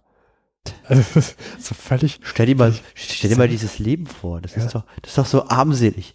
Ja, ja. also da ist man so völlig, ist eigentlich verantwortlich über sein Leben äh, aus den Händen geglitten. Man ist nur noch eine entwürdigende Marinette seiner selbst. Ich, ich weiß gar nicht, wann der gestorben ist. Ich, ich glaube, er wurde Sehr noch über alt. 80, ne? Ja, ja. er wurde noch über 80. Solche Menschen werden noch alt. Ja. Er, er hat, glaube ich, über 20 Jahre dann noch im Exil verbracht. Ja, also es ist also eine sehr seltsame Figur. Äh, der Beitrag ist leider, leider depubliziert, weil hm, wir ja. mit unseren öffentlichen Rundfunkgebühren äh, dafür bezahlen, dass man Sachen herstellt auf Steuergelderbasis, die dann nochmal wieder löscht. Finde ich immer wieder super, ja. Äh, wird aber verlinkt dass, dass man wenigstens weiß, wer das gemacht hat und äh, wie es, das es lohnt sich Es lohnt sich manchmal ähm, nochmal danach zu suchen und auf anderen Internetportalen gibt es sowas manchmal noch. Ich werde mir das so angucken, weil das sieht mich nämlich gerade sehr, wie, hm. wie, weil das finde ich sehr, sehr interessant. Auch so, ähm, das möchte ich noch erzählen, so eine kleine Anekdote. Mhm. Da wurde auch so erzählt, äh, wie, wie die da so gegessen haben. Unter anderem hat der Bürgermeister des Ortes Dorn, der war halt, der war halt manchmal zu Gast mit seiner Familie und die hatten auch mhm. so eine kleine neunjährige Tochter. Und man musste dann natürlich auch in Uniform erscheinen, beziehungsweise man durfte nicht so leger hingehen. Das mhm. war, wenn man, man, man aß ja mit dem deutschen Kaiser. Und die neunjährige Tochter wollte halt nicht diesen Hummer essen, der da aufgetischt wurde. Und dann meinte einer von dem Stab, der da so mit war, warte einfach ein wenig, bis der, bis der ähm, Kaiser fertig ist mit Essen, dann kommt der nächste Gang. Und das war tatsächlich so, sobald der Kaiser fertig war mit Essen, wurde sofort abgeräumt und der nächste Gang wurde kredenzt. Also du hattest als Gast nicht die Möglichkeit, du, wenn, wenn du dein Gericht aufessen wolltest, dann musstest du schneller als der Kaiser sein. Und das war wohl nicht so einfach. Er war ein sehr schneller Esser. Ja, das nennt man Monarchie. An alle, die sich eine Monarchie wünschen. Herzlichen Glückwunsch. Fangt an, schnell zu essen. Ist doch ein tolles Leben. Das klingt super. Also ich bin der Meinung, alle allen geht's gut dabei. Also man selber hat eine sehr schöne Kindheit, ein sehr tolles Leben, wenn man so aufwächst. Also ich kann mir vorstellen, auch, also mir hätte das sehr gut getan, so behandelt ja, zu werden als Kaiser. Das hätte garantiert zu einem gut möglichen, ausgeglichenen Charakter geführt, mit großer Nächstenliebe. Von meiner Seite aus, wenn man halt so aufwächst, ne, in solchen Umfelden. Und für allen anderen ist es ja auch tolles Leben, dann komplett da so unterwürfig da. Sarkasmus-Schild da über dir, das blinkt und blinkt. Äh, da rumzu, rumzuhummern, aber halt nur so, so, so groß rumzuhummern, wie der andere das darf. Also ich finde das toll. Diese Abhängigkeit zu jemand anders. Es, ist, es, ist, es wäre egal, an welchem Tisch ich da sitzen würde oder an welchem Stuhl, das wäre mein Traumleben. Naja, nicht. Toll. Finde ich super. ah, ja. Gut, ansonsten, ich glaube, dann sind wir auch durch mit dem Kaiser Wilhelm II., seine Familie. Ich möchte auch nicht mehr über seine Familie sprechen. Nein. Sein einer Sohn hatte sich erschossen, der andere Sohn war geblendet von Hitler. Ja. Und vielleicht kleiner Hinweis, der, der, also der, der, der, der Sohn vom, vom abgesetzten Karl von Österreich-Ungarn, Otto von Habsburg, der, der war ganz anders. Der, der, der wurde auch ausgebildet als, als ja. Nachfolger, als neuer Kaiser in Österreich-Ungarn, ist dann im Kindesalter halt ins Exil gegangen mit, mit seinem Vater, wurde später Mitglied im Europäischen Parlament. Der hat sich aktiv mit den Nazis verkracht, von Anfang an. Die wollten halt ähm, die wollten ihn, es gab Befehl, sobald sie ihn finden, wird er erschossen, weil er die Nazis von Anfang an abgelehnt hatte. Und der war, war eine ganz andere Figur, das war eine richtige. Auch ein interessanter Befehl. Ja, also die haben die richtig, und der, der wurde auch total alt und ist auch anerkannt und äh, bei allen geworden, hat er, hat er, hat so abgelehnt, nochmal in Österreich irgendwie Verantwortung zu übernehmen, weil er auch erkannt hat, dass, dass das vorbei ist. Und mhm. die paar Spinner, die ihn da zurückwünschen, die haben einfach keine Ahnung. Die Zeiten haben sich geändert, hat auch einen Doktortitel irgendwo gemacht. Dann merkt man halt auch, äh, es, es geht auch anders. Das geht eben auch anders und das, der Typ war einfach nicht die hellste Kerze auf der Torte, aber das würde ich auch bei Figuren wie Hindenburg und Ludendorff auch mal unterschreiben. Ja, ähm, das waren einfach keine fähigen Menschen. Also ich glaube schon, dass die, die, dass, dass die schon hell waren. Ich glaube, die waren halt skrupellos. Ja, die waren hell, aber ich meine, hell, da gehört auch eine gewisse Moral, Integrität und Verantwortungsbewusstsein Ja, okay. dazu. Ich meine, da, klar, die Ich glaube waren- nicht, dass die dumm waren. Nein, natürlich nicht. Die waren sehr, sehr gut im Machtspielchen. Und die, Ja. man muss auch sagen, das waren sicherlich sehr fähige Generale. Also Hindenburg und Ludendorff, ich glaube, die wussten schon ein, an zwei Dinge, wenn man so eine Armee führt. Und in anderen Zeiten wären sie vielleicht totale Volkshelden geworden in, in anderen Kriegen. Nur wenn man dann diese Macht über, ein- über ein Land übernimmt und über, über ein Volk, dann gehört noch viel mehr dazu, als eine Armee zu führen. Ja, wobei, ich möchte da widersprechen, ich habe immer noch den Eindruck, es sind immer noch Volkshelden. Leider. Und das, das, möchte, das würde ich hier ge- gerne auch nochmal widersprechen. Da ist auch wieder das Problem, wa- was es in vielen Organisationen gibt, man wird immer bis zur maximalen Unfähigkeit befördert. und, da, und die waren wahrscheinlich dann dieser neuen Aufgabe als Quasi-Diktator dann nicht gewachsen.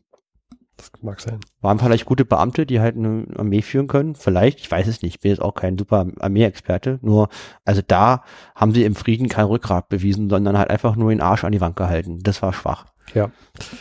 Auch die Geschichte von Ludendorff, die geht ja noch mal Ja, ja. kläglich weiter. Da gibt es ja Und- nochmal einen Putsch mit Hitler und dann Naja. wird Hitler in, mit ihm in den Knast gesteckt. Hitler schreibt mal einen Kampf in seinen Knast und etc. etc. etc. pp.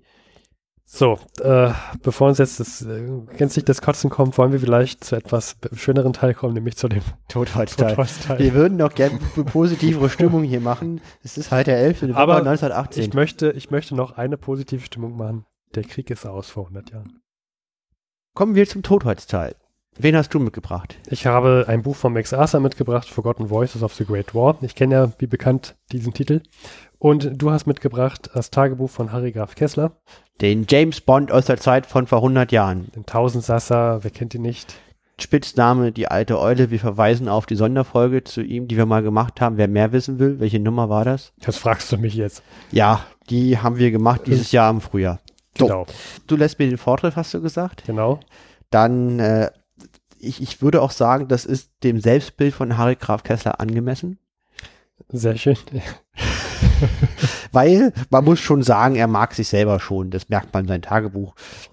Die, diese Sünde, äh, zu dieser Sünde neigen viele Mitmenschen. Man könnte schon fast meinen, er interagiert fast mit unbeschränkten intellektuellen Mitteln äußerst geschickt. Ja, ja, Und zwar im Weltgeschehen. im Weltgeschehen. Äh, Weltgeschehen.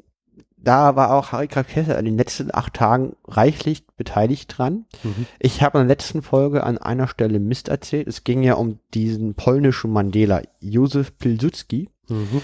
Und äh, er hat ihn ja in Magdeburg besucht in der letzten Folge als Sondergesandter der deutschen Regierung, halt als er gerade angekommen war, um halt äh, auszuloten, was passieren würde, wenn man ihn denn freilassen würde. Mhm. Weil die Deutschen sehen ihre Fälle davonschwimmen und bei einem möglichen Waffenstillstand, der sich ja sehr stark abzeichnet, kommt er sowieso frei.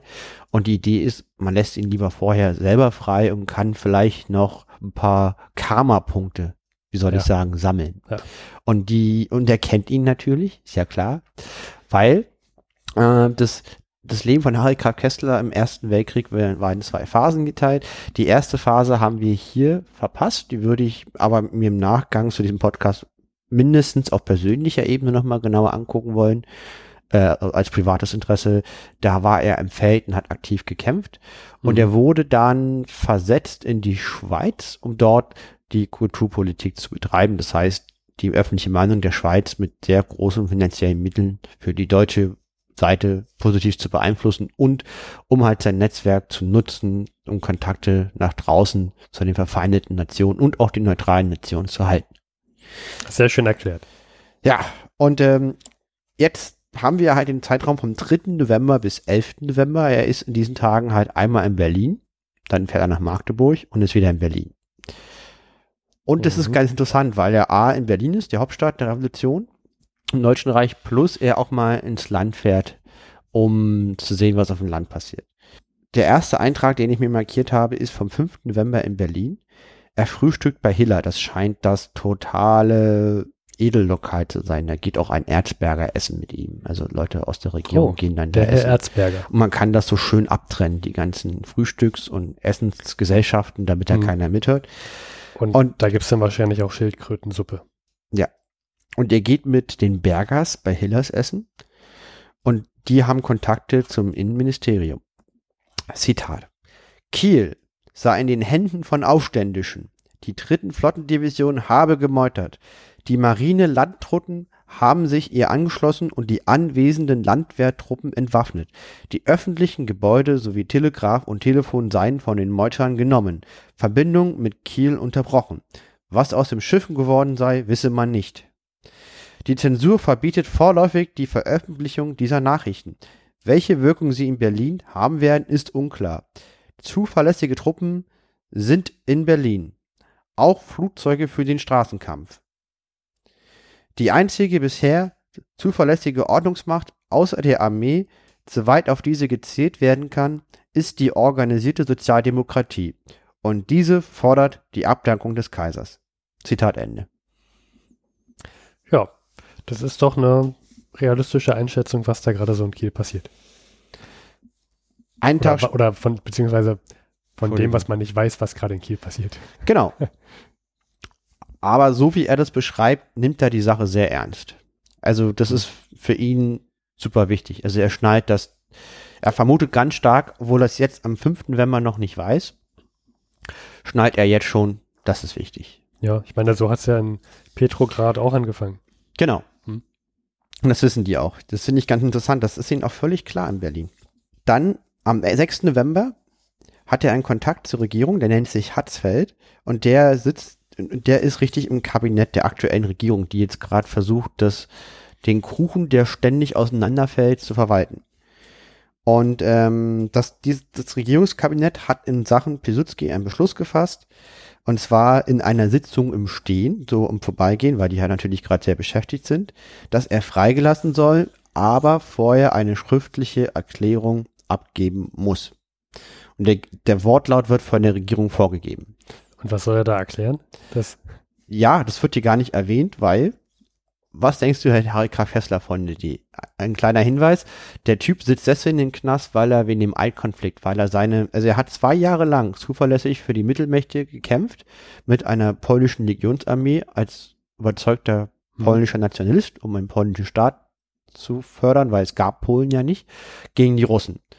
Und danach wurde dieses Polen gegründet. Er war auch in diesem, in diesem Marionettenpolen beteiligt in der Regierung und hat sich aber geweigert, seine Truppen auf Kaiser Wilhelm II. zu vereidigen. Und, ähm, und deswegen musste er in den Knast. Was glaubst du, hält Harry K. Kessler von dieser Idee? ja, die ist total sinnlos. Äh, Sie wurde mit beschränkten intellektuellen Mitteln äußerst ungeschickt aufgestellt.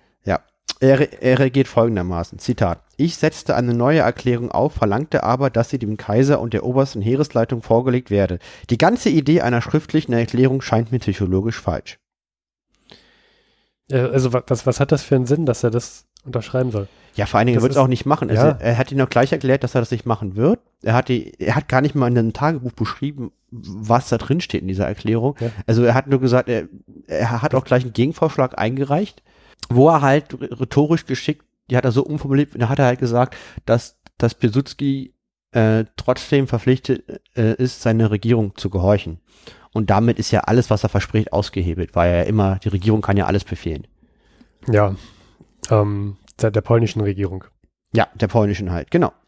Er war dann im Kanzlerpalais und auf der Treppe traf er einen Kontakt von ihm, der ihm verraten hat, dass heute Morgen früh um fünf Erzberger zuvor ins französische Hauptquartier gefahren ist, um die Waffenstillstandsbedingungen zu erfahren. Ja. Genau. Und da haben wir es wieder. Erzberger ist noch losgefahren. Da gab es das Deutsche Reich unter dem Kaiser Willi noch. Ja, der ist dann noch losgefahren und ähm, er, er, er wollte sich auch am nächsten Tag mit Erzberger wieder an diesen Hiller treffen. Erwähnt dann auch so neben, so, neben dann, dass Erzberger natürlich nicht kann, wegen geheimer Mission sich entschuldigt hat. ach so, okay. Der weiß man aber, dass das der ist, der hat ja auch sein Otto gesetzt unter dem Versailler Vertrag. Also Ja. ganz interessant, so auch mal nochmal so hinten, um das so ein bisschen mitzukriegen. Ich habe hier noch einen ganz schönen Satz von, von einem Herrn namens Oberndorf, den finde ich ganz gut, und zwar über die Marine. Zitat. Die Marine habe uns erst den Krieg, dann den U-Boot-Krieg und jetzt die Revolution gebracht. Also die Marine ist schuld. Sehr unzufrieden mit der Marine, klingt sehr unzufrieden. Okay. Das ist auch ein interessantes Weltbild. Ich hätte jetzt gesagt, die Marine habe England in den Krieg gebracht, nicht den Krieg selber, aber Mhm. hat die englische Feindschaft. Aber ja, ne, hat einen großen Feind mehr eingebracht, wenig Nutzen und jetzt die Revolution. Ja. so ist die Was? Aussage. You had one job. ja. Und an den Tag, Zitat, um drei nach Magdeburg, um, um 7.45 Uhr angekommen, keine Weisung angetroffen. Daher Verhandlungen heute Abend möglich. Der Hauptmann, der Bewachungsoffizier von Piłsudski sagte mir, es sei ausgeschlossen, dass dieser unsere Erklärung unterschreibe oder überhaupt etwas Schriftliches von sich gebe. Sie seien genau über die politische Lage unterrichtet und hätten ihm bereits gesagt, dass sie infolge des Waffenstillstandes in wenigen Tagen freikommen müssten. Weshalb sollten sie sich da noch binden? Ja, daher, also total sinnlos. Ja. Am nächsten Tag schreibt er, einzig jetzt noch möglich scheint mir die Befreiung unter mündlichen Hinweis, da sie aufgrund der von Piłsudski vorigen Donnerstag gemachten Erklärung erfolge. Dadurch entsteht eine, wenn auch nur leichte moralische Bindung, die aber das Einzige ist, was wir jetzt noch erlangen können und nicht verstimmen wird. Misslungen der Versuch, Schriftliches zu erlangen, wird bei polnischer Eigenart außer Ärger Verachtung wecken. Herrlicher Satz. Wird bei polnischer Eigenart außer, Ver außer Ärger Verachtung wecken. Sehr schön. Finde ich aber gut, also dass da die Leute mit Respekt behandeln halt, ne? Ja. Das zeigt ja auch, dass er deutlich mehr Verständnis hat äh, oder deutlich mehr weiß, was er gerade mit Polen ähm, und diesem Herrn, wie heißt der nochmal? Piłsudski. Piłsudski, was da so vor sich geht, als die Leute, die da in Berlin die Beschlüsse machen können. Und er schreibt den Staatssekretär, bitte dem Herrn Staatssekretär diese Auffassung vortragen zu wollen. Ich unternehme nichts, bis Antwort eintrifft. Und gegen 12 Uhr mittags kam die Antwort, Depesche sei unterwegs und zustimmt. Also er kriegt jetzt sozusagen den Freischuss und darf jetzt da mündlich vorgehen. Sehr gut. Parallel während dieser ganze Freilassungsprozess da losgeht, muss er sich ja auch in Magdeburg dann mit der, mit, mit der Armee und alles vor Ort auch nochmal dazu unterhalten, weil das ist ja auch gerade alles sehr im Fluss und man sollte mit, mit, sich mit denen auch nochmal abstimmen, weil man lässt seine wichtigen Gefangenen gerade mal einfach mal so frei. Das mhm. kann auch Ärger führen, gerade wenn ein Teil der Armee gerade eine offene Rebell Rebellion ist. Mhm. Und ähm, da spricht er mit dem kommandierenden General in Magdeburg. Zitat. Der kommandierende General der Kavallerie von Werder, ein fetter, müder Mann, der aus dem Kriege heimgekehrt ist und hier den Verhältnissen nicht gewachsen ist, saß ziemlich zusammengebrochen vor seinem Schreibtisch. Den Befehl zur Alarmbereitschaft hatte er bereits wieder zurückgezogen. Er fragte mich, wie man es in Berlin mache. Ich sagte, soviel ich wisse, benutze man möglichst die Arbeiter selbst, die Organisation der Gewerkschaften und die Sozialdemokratische Partei, um die Ordnung aufrechtzuerhalten. Ja, hat er nicht ganz unrecht mit. Weil der ist halt überfordert und die haben in Magdeburg ständige Alarmbereitschaft und Harry Kessler hält das für Mumpitz, weil das löst das Problem nicht. Ja, das hat das ja auch. Zeugt eher von Angst, sagt er. Das hat man doch auch in Petrograd gesehen, ne, dass wenn man die Arbeiter dann mit Gewalt zurückdrängen möchte über die böse Brücke, dann führt das als erst recht zur Revolution mhm. und dennoch zu gewaltbereiten Arbeitern. Genau, und jetzt beschreibt er nochmal, wie die Revolution abläuft. Bisher sind die Vorgänge in Kiel, Lübeck, Altona, Hamburg, Hannover ziemlich unblutig. Aber alle Revolutionen fangen unblutig an. Der Durst nach Blut kommt erst allmählich mit den Anstrengungen, die die neue Ordnung kostet, um sie durchzuführen. Das ist jetzt nochmal welcher Tag? Der, der siebte. Der siebte. Ah ja, jetzt wird es langsam spannend. Genau. Also, jetzt wird es langsam kritisch, meine ich. Die Züge und Zeitungen aus Berlin sind heute Abend ausgeblieben. Zweifel, ob nicht wegen Unruhen in Berlin. Das Bahnhofskommando hatte um 10 noch Telefonverbindung mit Berlin. Stendal ist von den Roten besetzt, ebenso Schwerin. Die Physiognomie der Revolution beginnt sich abzuzeichnen. Allmähliche Inbesitznahme, Ölfleck durch die meuternden Matrosen von der Küste aus. Sie isolieren Berlin, das bald nur noch eine Insel sein wird. Es ist im Kommen. Und er sitzt in Magdeburg. Jetzt haben die auch das Problem, wie sie jetzt da wieder nach Berlin kommen. Ja, wie muss er jetzt ja wieder mitkommen? Ja. Ne? Also wenn er keinen Zug mehr hinfährt? Genau. Offenbar war es höchste Zeit, wenn ich Besutzki überhaupt noch aus Magdeburg hinausbringen wollte. Ich ging daher mit Schlossmann zum Kommandanten der Kraftfahrtruppen, den Rittmeister von Gülpen, und bat diesen, mir sofort ein Auto zur Verfügung zu stellen. Ich meine, den guten Tag, ich bin der Sondergesandter der deutschen Reichsregierung. Ich soll hier diesen polnischen Mandela nach Berlin bringen. Der muss ganz schnell nach Polen. Hier sind alle wichtigen Unterlagen dazu. Ich brauche hier ein Auto. Ich bin zum Rittmann von Gehütten. Genau. das sind auch so Namen. Wahnsinn. Und die ganz interessant, die Beschreibung. Gülpen, ein äußerst Gülpen. energischer Mann, der die Armenier Gräuel mhm. und den Krieg bei den Türken im Kaukasus mitgemacht hat, erbot sich selbst zu fahren. Also hat er gute Argumente gehabt, warum er jetzt ein Auto braucht. Mhm. Was ich sehr interessant fand an der Stelle Armenierkreuz. Also auch Harry Graf Kessler, ich habe noch nie was zu den Armenierkreuz in seinem Tagebuch gefunden, aber er wusste, er, kennt das Thema, die, die, diesen Massenmord an den Armeniern. Also auch er ist sich dem bewusst, dass es anscheinend da nicht mit rechten Dingen zu, zu sich ging. Er sagt, vor sich ging. Er sagt Armenierkreuz. Der, er hat viele Gräueltaten im Ersten Weltkrieg zur Auswahl und das sagt er nochmal so als Schlagwort, das kennt man offensichtlich mhm. so in seinen Kreisen. Armenierkreuz.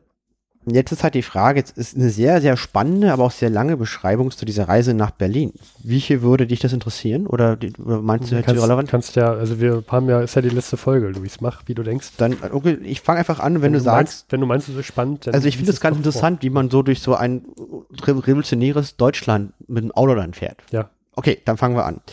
Wir hielten uns nicht auf, sondern eilten über den Hof zum Hause, in dem Piłsudski und Sonkowski, sein Adjutant, interniert waren. Beide gingen zusammen im Garten auf und ab. Piłsudski in polnischer Uniform, Sonkowski in Zivil. Ich trat auf sie zu und sagte, ich freue mich, Ihnen sagen zu dürfen, dass Sie frei seien. Der Reichskanzler und die Regierung hätten aufgrund des Berichtes, das ich Ihnen über mein Gespräch mit Piłsudski erstattet hätte und der darin zum Ausdruck kommenden Gesinnung seine Freilassung beschlossen und mich beauftragt, Ihnen davon Mitteilung zu machen, sowie ihn und den Obersten Sonowski nach Berlin zu bringen, damit sie von dort noch heute Abend nach Warschau führen.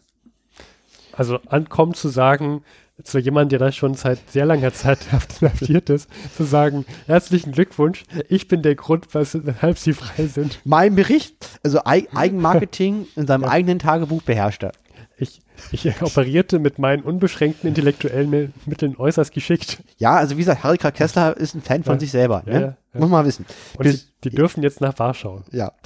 Piłsudski und Sonkowski verbeugten sich schweigend, während ich ihnen die Hand drückte. Natürlich. Natürlich. Jetzt musste ich Ihnen aber noch sagen, dass der Eisenbahnverkehr mit Berlin unterbrochen sei, da in der Stadt Demonstrationen stattfinden. Wir daher zu Fuß über die Elbbrücke bis auf die Berliner Chaussee hinausgehen müssten, wo uns ein Auto erwartet. Sie möchten das Nötigste zusammenpacken und gleich mitkommen. Sch Schlossmann, der befürchtete, dass die Meuterer die Zitadelle stürmen könnten, mahnte es zur Eile. In einer Viertelstunde hätte jeder sein Päckchen gepackt und wir zogen los. Piłsudski ging in seinen alten, abgetragenen Soldatenmantel, eine Decke über den Arm, etwas gebeugt neben mir, nachdenklich und ernst. Er meinte, wir hätten zu lange gewartet. Er kenne die Psychologie der Revolution. Man müsse entweder sofort energisch unterdrücken, er machte mit der Faust eine Handbewegung, oder sofort Konzessionen machen. Jetzt sei es schon für beides zu spät. Deutschland werde schwere Zeiten durchmachen. Schöner Blick in die Glaskugel. Bum, bum, bum, bum. So, und jetzt wollen Sie also zu dem Auto und dann nach Warschau fahren. Genau.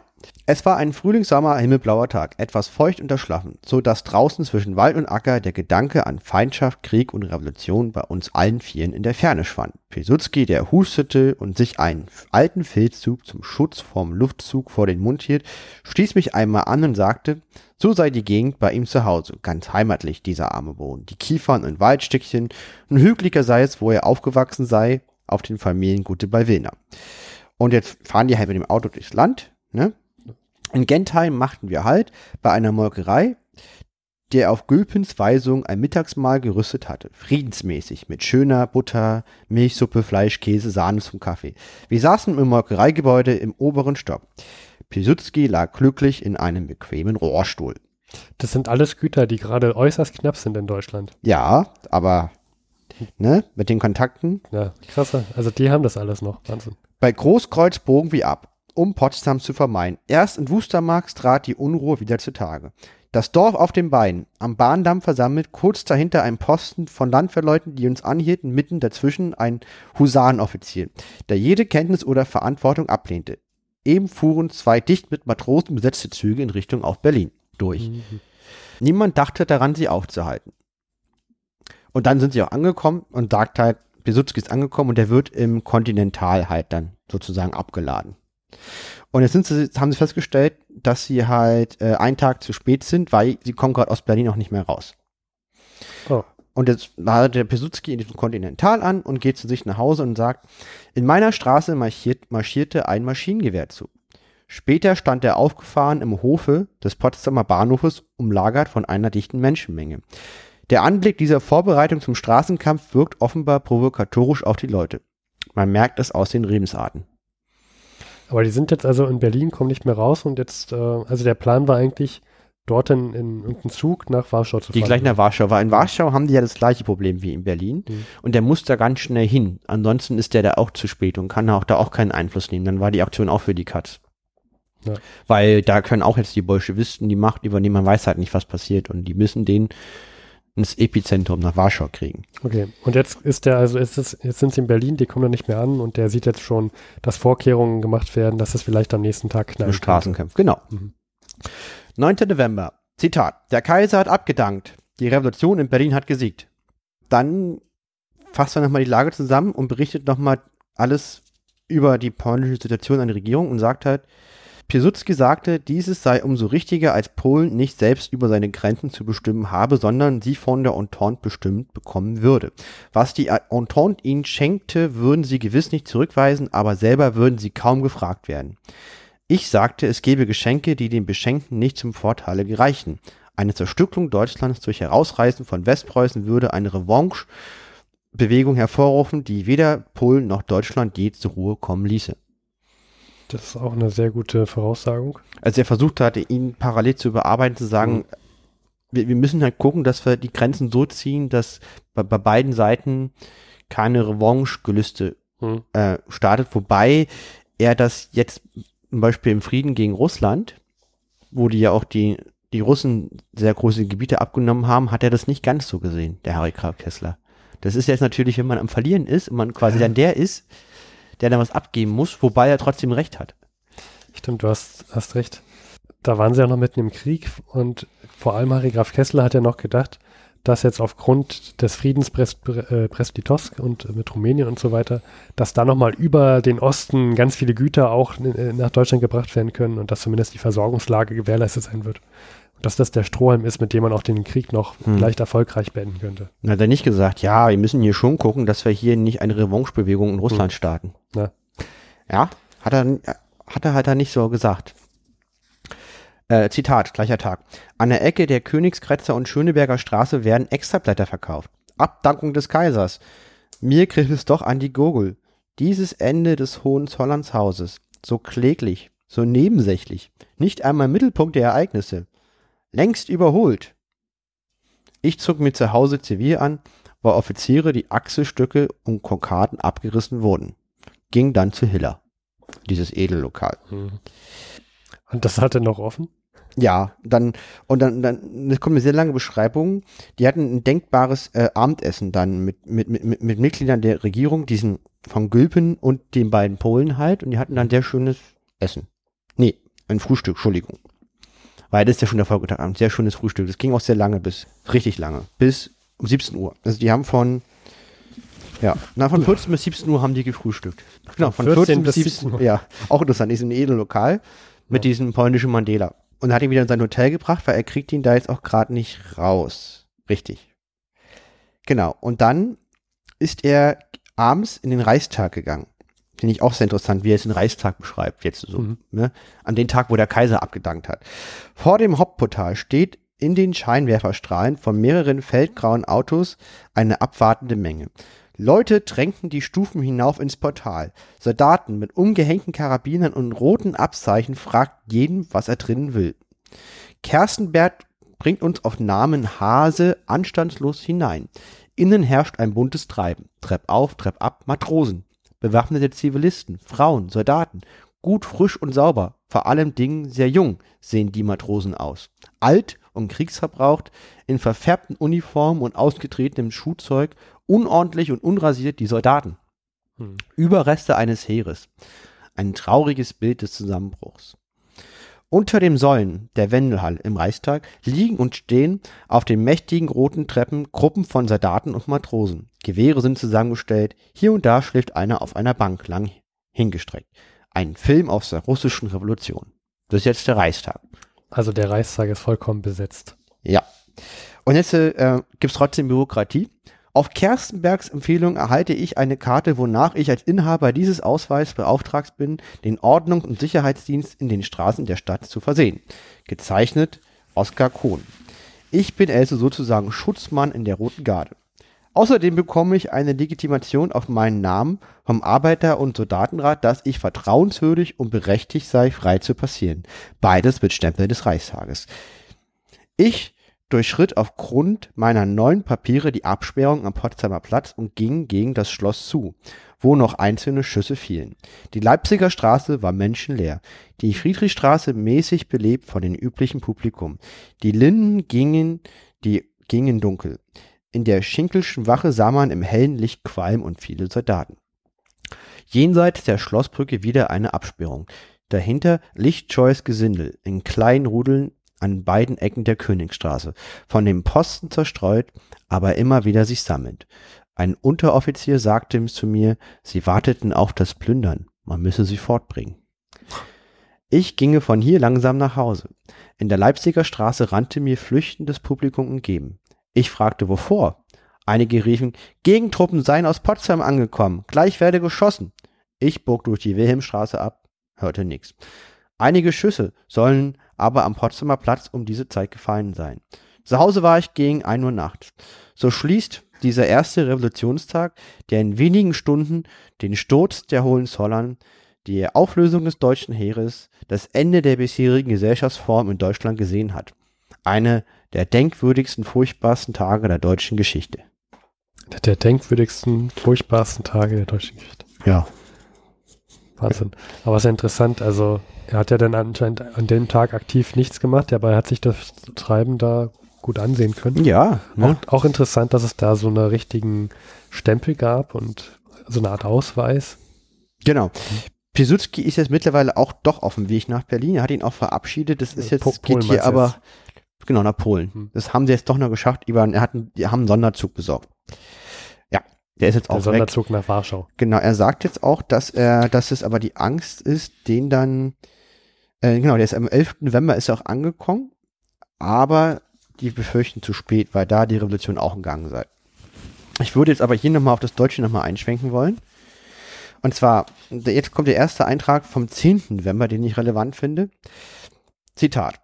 Währenddessen kamen die Waffenstillstandsbedingungen niederschmetternd. Ein Gewaltakt von beispielloser Rohheit auf die Aushungerung unserer Städte und die Knechtung des Volkes berechnet. Ein Racheakt Clemenceaus, die Rache fordern wird. Blut über euch und eure Kinder. Am bittersten wird dieses Dokument Frankreich bereuen. Das ist seine Aussage, seine, seine emotionale Gefühlslage, als er zum ersten Mal die Bedingungen des Versailler Vertrags hört. Spricht für, also es sind doch die, wahrscheinlich die Gedanken von allen dann. Also von einigen. Ja, also ich kann es, ich sage jetzt nicht, dass ich alles davon teile. Garantiert die Aussage Blut über euch und eure Kinder unterstreiche ich nicht, die würde ich auch aktiv widersprechen. Am bittersten wird dieses Dokument Frankreich bereuen, war eine gute Glaskugel. Mhm.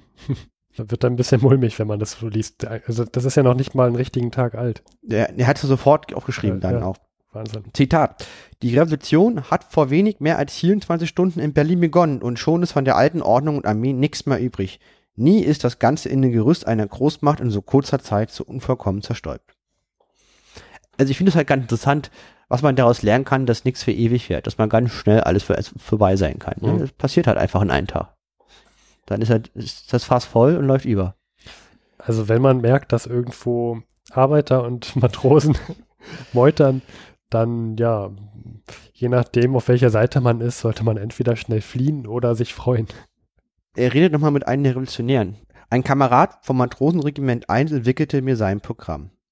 Das Gehorsam gegen die neue Regierung, Wahrung von Ordnung und Ruhe, Feindschaft gegen alle Gewalt, einschließlich von Plünderung umfasste. Ein junger Mensch, von etwa 23 bis 24 Jahren, der die Revolution seit Kiel mitmacht. Ein einfacher Mann, der die Gesinnung der großen Mehrheit unserer Revolutionäre ausspricht. Alles in allem war trotz der Schießereien die Haltung des Volkes in den beiden bisherigen Revolutionstagen ausgezeichnet. Diszipliniert, kaltblütig, ordnungsliebend, eingestellt auf Gerechtigkeit, fast durchweg gewissenhaft. Ein Gegenstück zur Opferfreudigkeit im August 1914. Das ist ein sehr positives Bild, was er da beschreibt. Wobei man aber auch sagen muss, dem Harry Graf Kessler, den ging es auch zu der Zeit jetzt gerade nicht schlecht. Ja, Also er hat, er hat, er hat gerade alle möglichen Dokumente, die ihm sagen, er ist auf der Seite der Revolutionäre, er hat immer noch Geld, er hat immer noch Kontakte, also ihm geht es jetzt auch gerade nicht, nicht schlecht. Genau. Und jetzt komme ich zum letzten Tag im Harry K. Kesslers Tagebuch, den ich in diesem Podcast in der althergebrachten Form darlegen werde, den 11. November 1918. Zitat. Viele schnell durchfahrende rot beflaggte Autos. Man gewöhnt sich allmählich an dieses Schauspiel der Revolution, das wenig abwechslungsreich ist. Die furchtbaren Waffenstillstandsbedingungen sind heute unterschrieben worden. Der Kaiser ist nach Holland geflohen. Heute Vormittag um 11 Uhr ist der Waffenstillstand in Kraft getreten. Der Krieg ist zu Ende. Und damit beende ich dieses Tagebuch für eine gewisse Zeit oder für immer. Wir werden das noch klären. Vielen Dank, Luis. Dann kommen wir zum nächsten Totholz, zu den Forgotten Voices of the Great Wall. Ich wette, die, die vergessenen Stimmen im Ersten Weltkrieg, die haben sicherlich auch einiges zu diesen Tagen zu erzählen gehabt. Ja, es gibt hier nur wenig Kapitel in diesem Buch. Die wenigen Kapitel, die es gibt, sind, es, äh, sind die Jahreszahlen an sich und dann einzelne mh, hm, Kämpfe.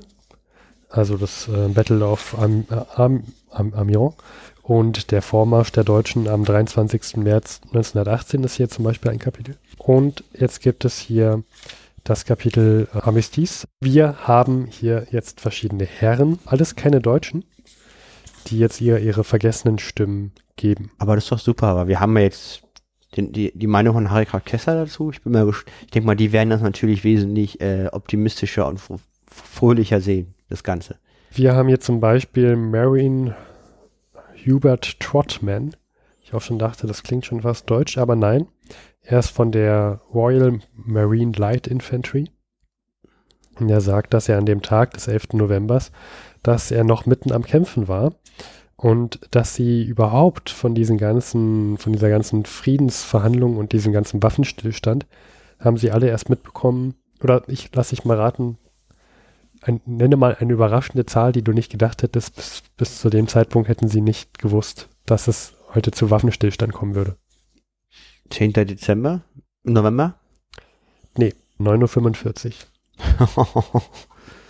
haben, die, haben die nicht gewusst.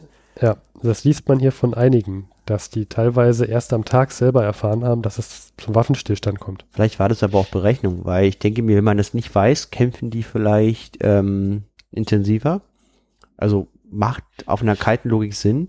Und, und dadurch ist noch mehr Druck auf dieser zusammenbrechenden deutschen Front und die Deutschen sind noch eher gezwungen, schnell Frieden zu machen.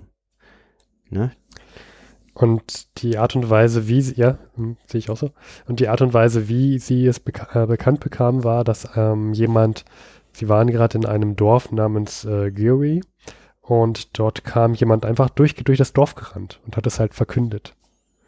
Das stelle ich mir auch eine sehr unmilitärische Variante, also als eine sehr unmilitärische Variante vor, wie, wie man sowas mitbekommt. Finde ich sehr verantwortungslos, weil ich meine, da sind bis auf die Zähne bewaffnete Menschen. Stell dir das mal im Frieden vor, die haben die License to Kill. Und ich finde das schon wie, äh, äh, also irgendwie verantwortungsvoll, wenn man denen dann konkret sagt, wenn diese Lizenz da aufhört. Ja. Finde ich sehr, sehr unzufrieden darüber. Ja, also, und das erst um, um 9.45 Uhr an dem Tag. Weil es kostet Menschenleben im Krieg, sowas, so ein Mist. Ja. Okay, und dann schreibt er halt, also er sagt nicht, wie er darauf reagiert hat und dann die ganzen Emotionen lässt er weg. Aber was er sehr interessant äh, noch beschreibt, ist, dass sie äh, an einem Punkt stehen, der schon 1914 welche standen, die nannte er nur die Manchesters. Mhm. Und die haben da 1914 an diesem Punkt schon gekämpft. Und äh, es war eine große Schlacht. Jetzt vier Jahre später, Waffenstillstand, haben sie mal geguckt, äh, ob was noch von denen übrig ist, ob die da vielleicht noch irgendwo rumliegen. Und tatsächlich sehen sie noch die Skelette da liegen, die nichts anderes anhaben als nur noch ihre Stiefel.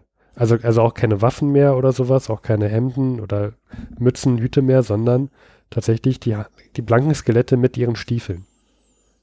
Also das ist auch so krank, finde ich, dass die, die liegen da alle noch rum. Man hatte noch nicht mal so viel Zeit, diese Leichen damals wegzunehmen und zu begraben. Die Vor mussten da liegen bleiben. Nach viereinhalb Jahren. Ja. Das ist irre. Wahnsinn. Also viereinhalb Jahre.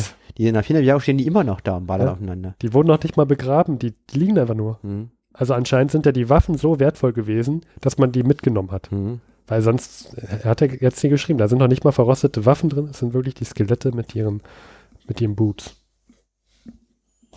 Unvorstellbar. Dann haben wir Major Keys Officer, der heißt einfach Officer mit seinem Nachnamen, finde ich auch gut. Und der war ein Australier. Und am 11.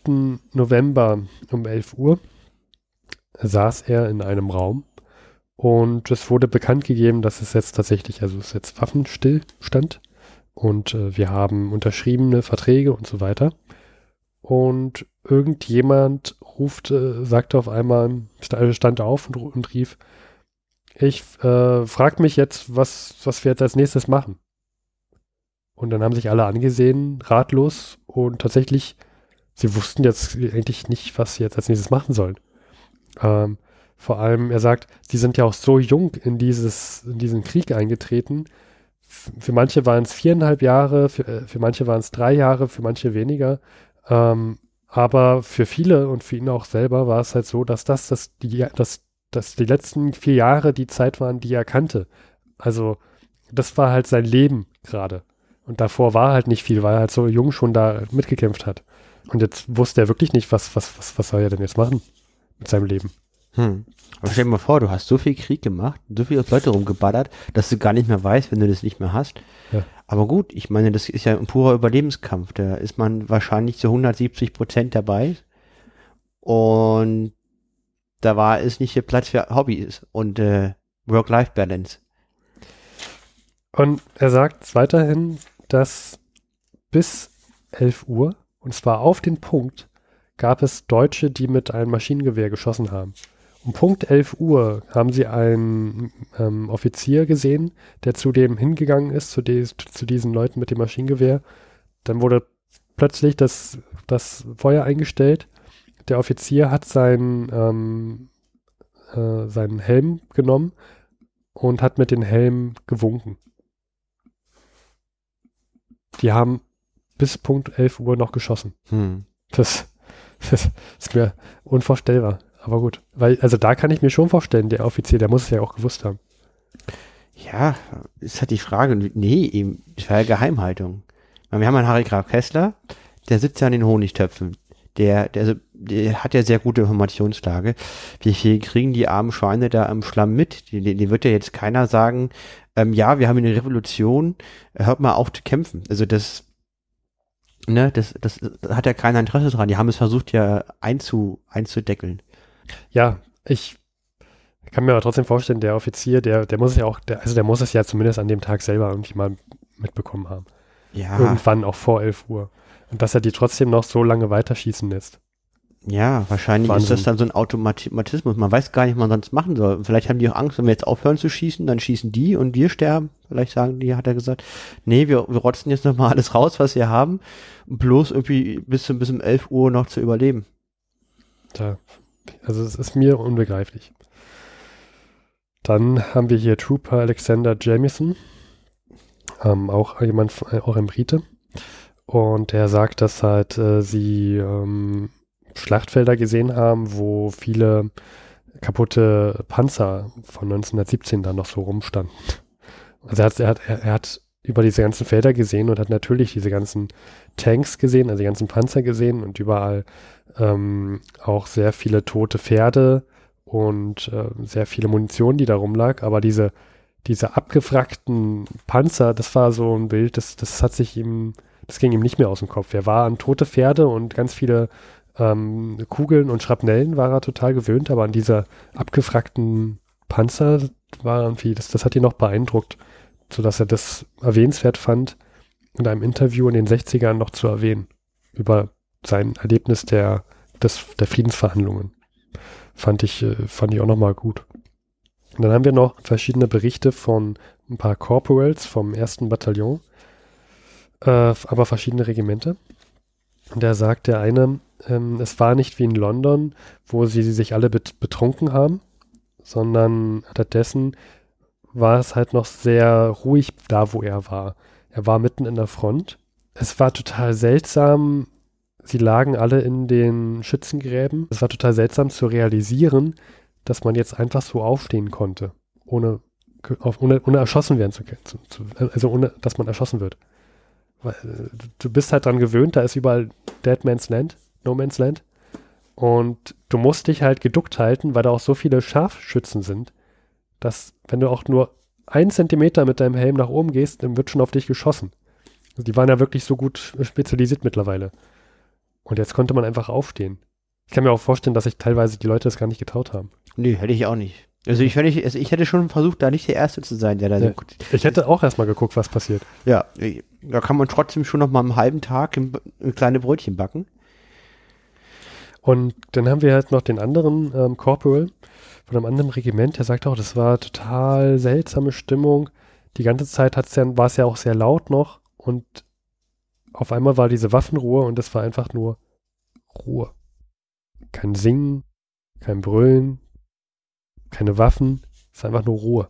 Das stelle ich mir auch seltsam vor. Also vor allem in dem Buch Der Weg zurück von äh, Remarque. Da, das fängt ja auch damit an, dass äh, die, die Friedensverhandlungen kommen und äh, Waffenstillstand und das ist ja auf deutscher Sicht, wie die da alle an der Front dann ähm, aufeinander schießen und auf einmal wird so ein Signal, kommt so ein Signal, dass die jetzt nicht mehr schießen sollen. Und mhm. das, er sagt auch, diese Ruhe, das hat er schon lange nicht mehr gehört. Und das war halt total befremdlich, weil er hat halt die letzten Jahre ja auch nur Schieß und Schuss und Tod und Gebrüll gehört und auf einmal hörst du nichts mehr. Das, das stelle ich mir auch total komisch vor. Und dann haben wir hier auch den letzten Bericht aus Forgotten Voices. Der letzte Bericht. Man merkt echt, was die alles durchgemacht haben. Ja. An dem, was sie da schreiben. Man kann, kann man nur froh sein, dass man selber die Scheiße nicht erleben musste. Äh, ich habe immer noch aus dem anderen Buch von Max Arthur, wo er so sich mit den über 100-Jährigen unterhalten hat. Ich, ich komme jetzt nicht mehr auf den Namen. Ich glaube, es war Cecil Ressers oder so. Der hatte so eine, so eine Erlebnisgeschichte, dass er in, im Ersten Weltkrieg verschüttet wurde, dass es ihm so schlecht ging, dass ihm Blut aus den Augen lief mhm. und so weiter. Und, das, und, und auch mit, mit den ganzen Läusen, dass er, dass er sich Kerzen mitgenommen hat in die Gräben und dann hat er diese einfach die nah an seiner Kleidung gehalten und dann hast du die Eier von den Läusen halt aufploppen hören. Und musste sich mit seinem Bajonett auch den Rücken äh, kratzen, damit er die Läuse wegging. Und der Mann, der hat ja auch gesagt, dass er jeder Dorftrottel, der irgendwo mal den, ähm, rumgeschrien hat, wie toll doch der Krieg gewesen sei und so weiter, den hat er genau das immer erzählen müssen. Und ja, also ich finde solche Bücher sehr wichtig, gerade jetzt äh, ist ja wieder so ein, ich habe so das Gefühl, die Romantik des Krieges kommt und flammt wieder auf. Wir hatten so lange, was heißt, wir hatten aus, das ist die, eine, also die einzige, einzige Nachteil aus, aus langen Friedenszeiten ist der, dass die Leute den Groll eines Krieges vergessen.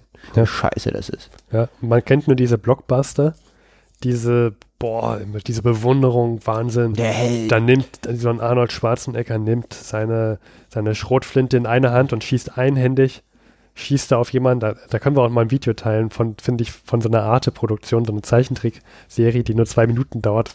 Das ist, ist großartig. Stellen wir ins Blog mal rein, das kann man sich mal dazu sehen, wie, wie realistisch das ist. Ja, oder Steffen, Steffen, du vertwitterst das einfach, wenn du magst. Du kannst den Blog einstellen oder vertwittern, wie du Können willst. wir beides machen. Ja. Ja, also das ist halt sehr gewaltverherrlichend. Man sieht nie so richtig, wie Blut bei den Leuten aus den Augen läuft. Mhm. Äh, man sieht doch nicht, dass jemand sich Kerzen mitnimmt in den Graben, um da Läuse wegploppen zu lassen. Auch die Rhetorik, ja. Donald Trump hat sich in den, hat sich, hat sich selber als Game of Thrones äh, Stark-Charakter dargestellt und ähm, hat, hat sozusagen diese Rhetorik von Game of Thrones auf die, auf den Export, auf diesen Exportstreit mit dem Iran angewendet. Hm. Ich, ich äh, bin nicht in Game of Thrones drin, dass ich das jetzt nicht, dieses Gleichnis nicht verstehe.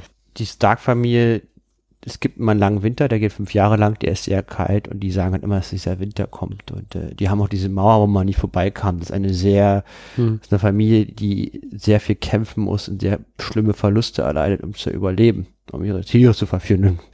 Weiß nicht, wenn man sich als Präsident, also das ist sehr martialisch. Okay. Also das ist, das, das ist nicht besonders friedlich, das Ganze.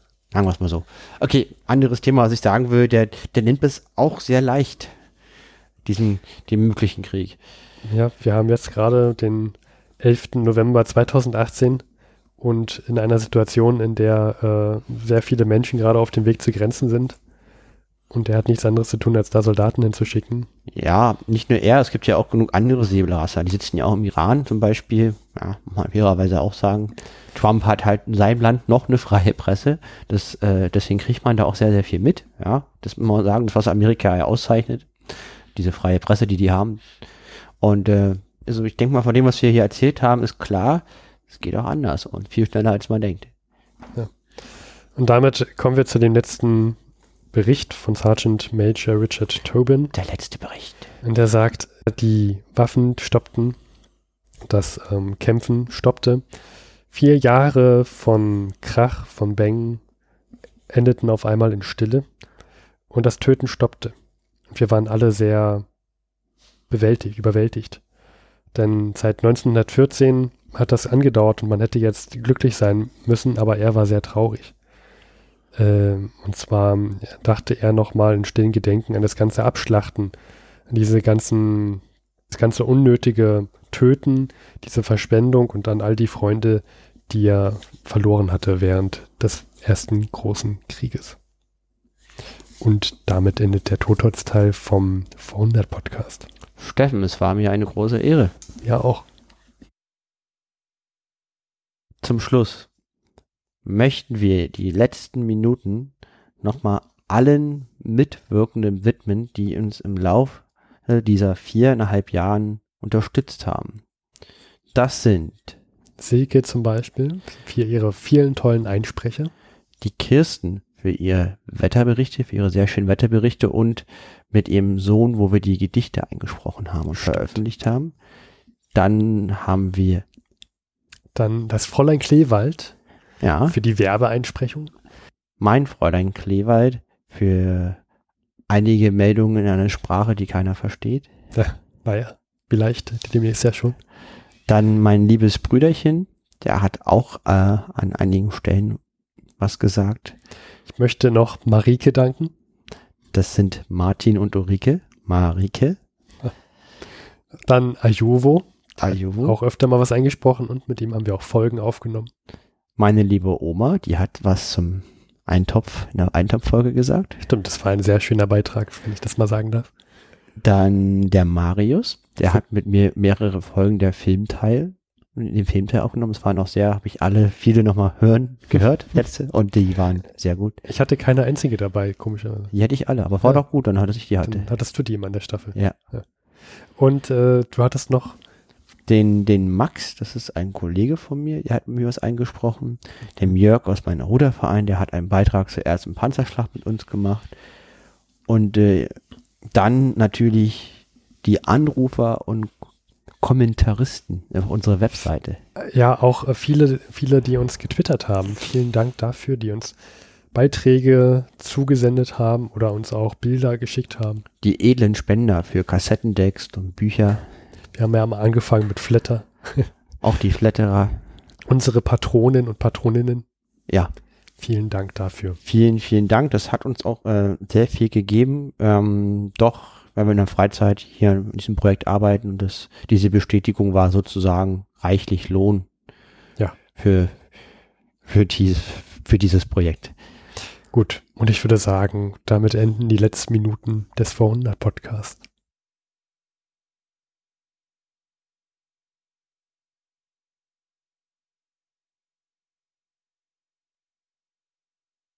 Mensch, Klodwig, wo sind denn alle? Ich glaube, wir sind zu spät. Wir wollten doch unbedingt, lieber Harald, Harry, du liebst das Nenn ja. mich nicht Harry.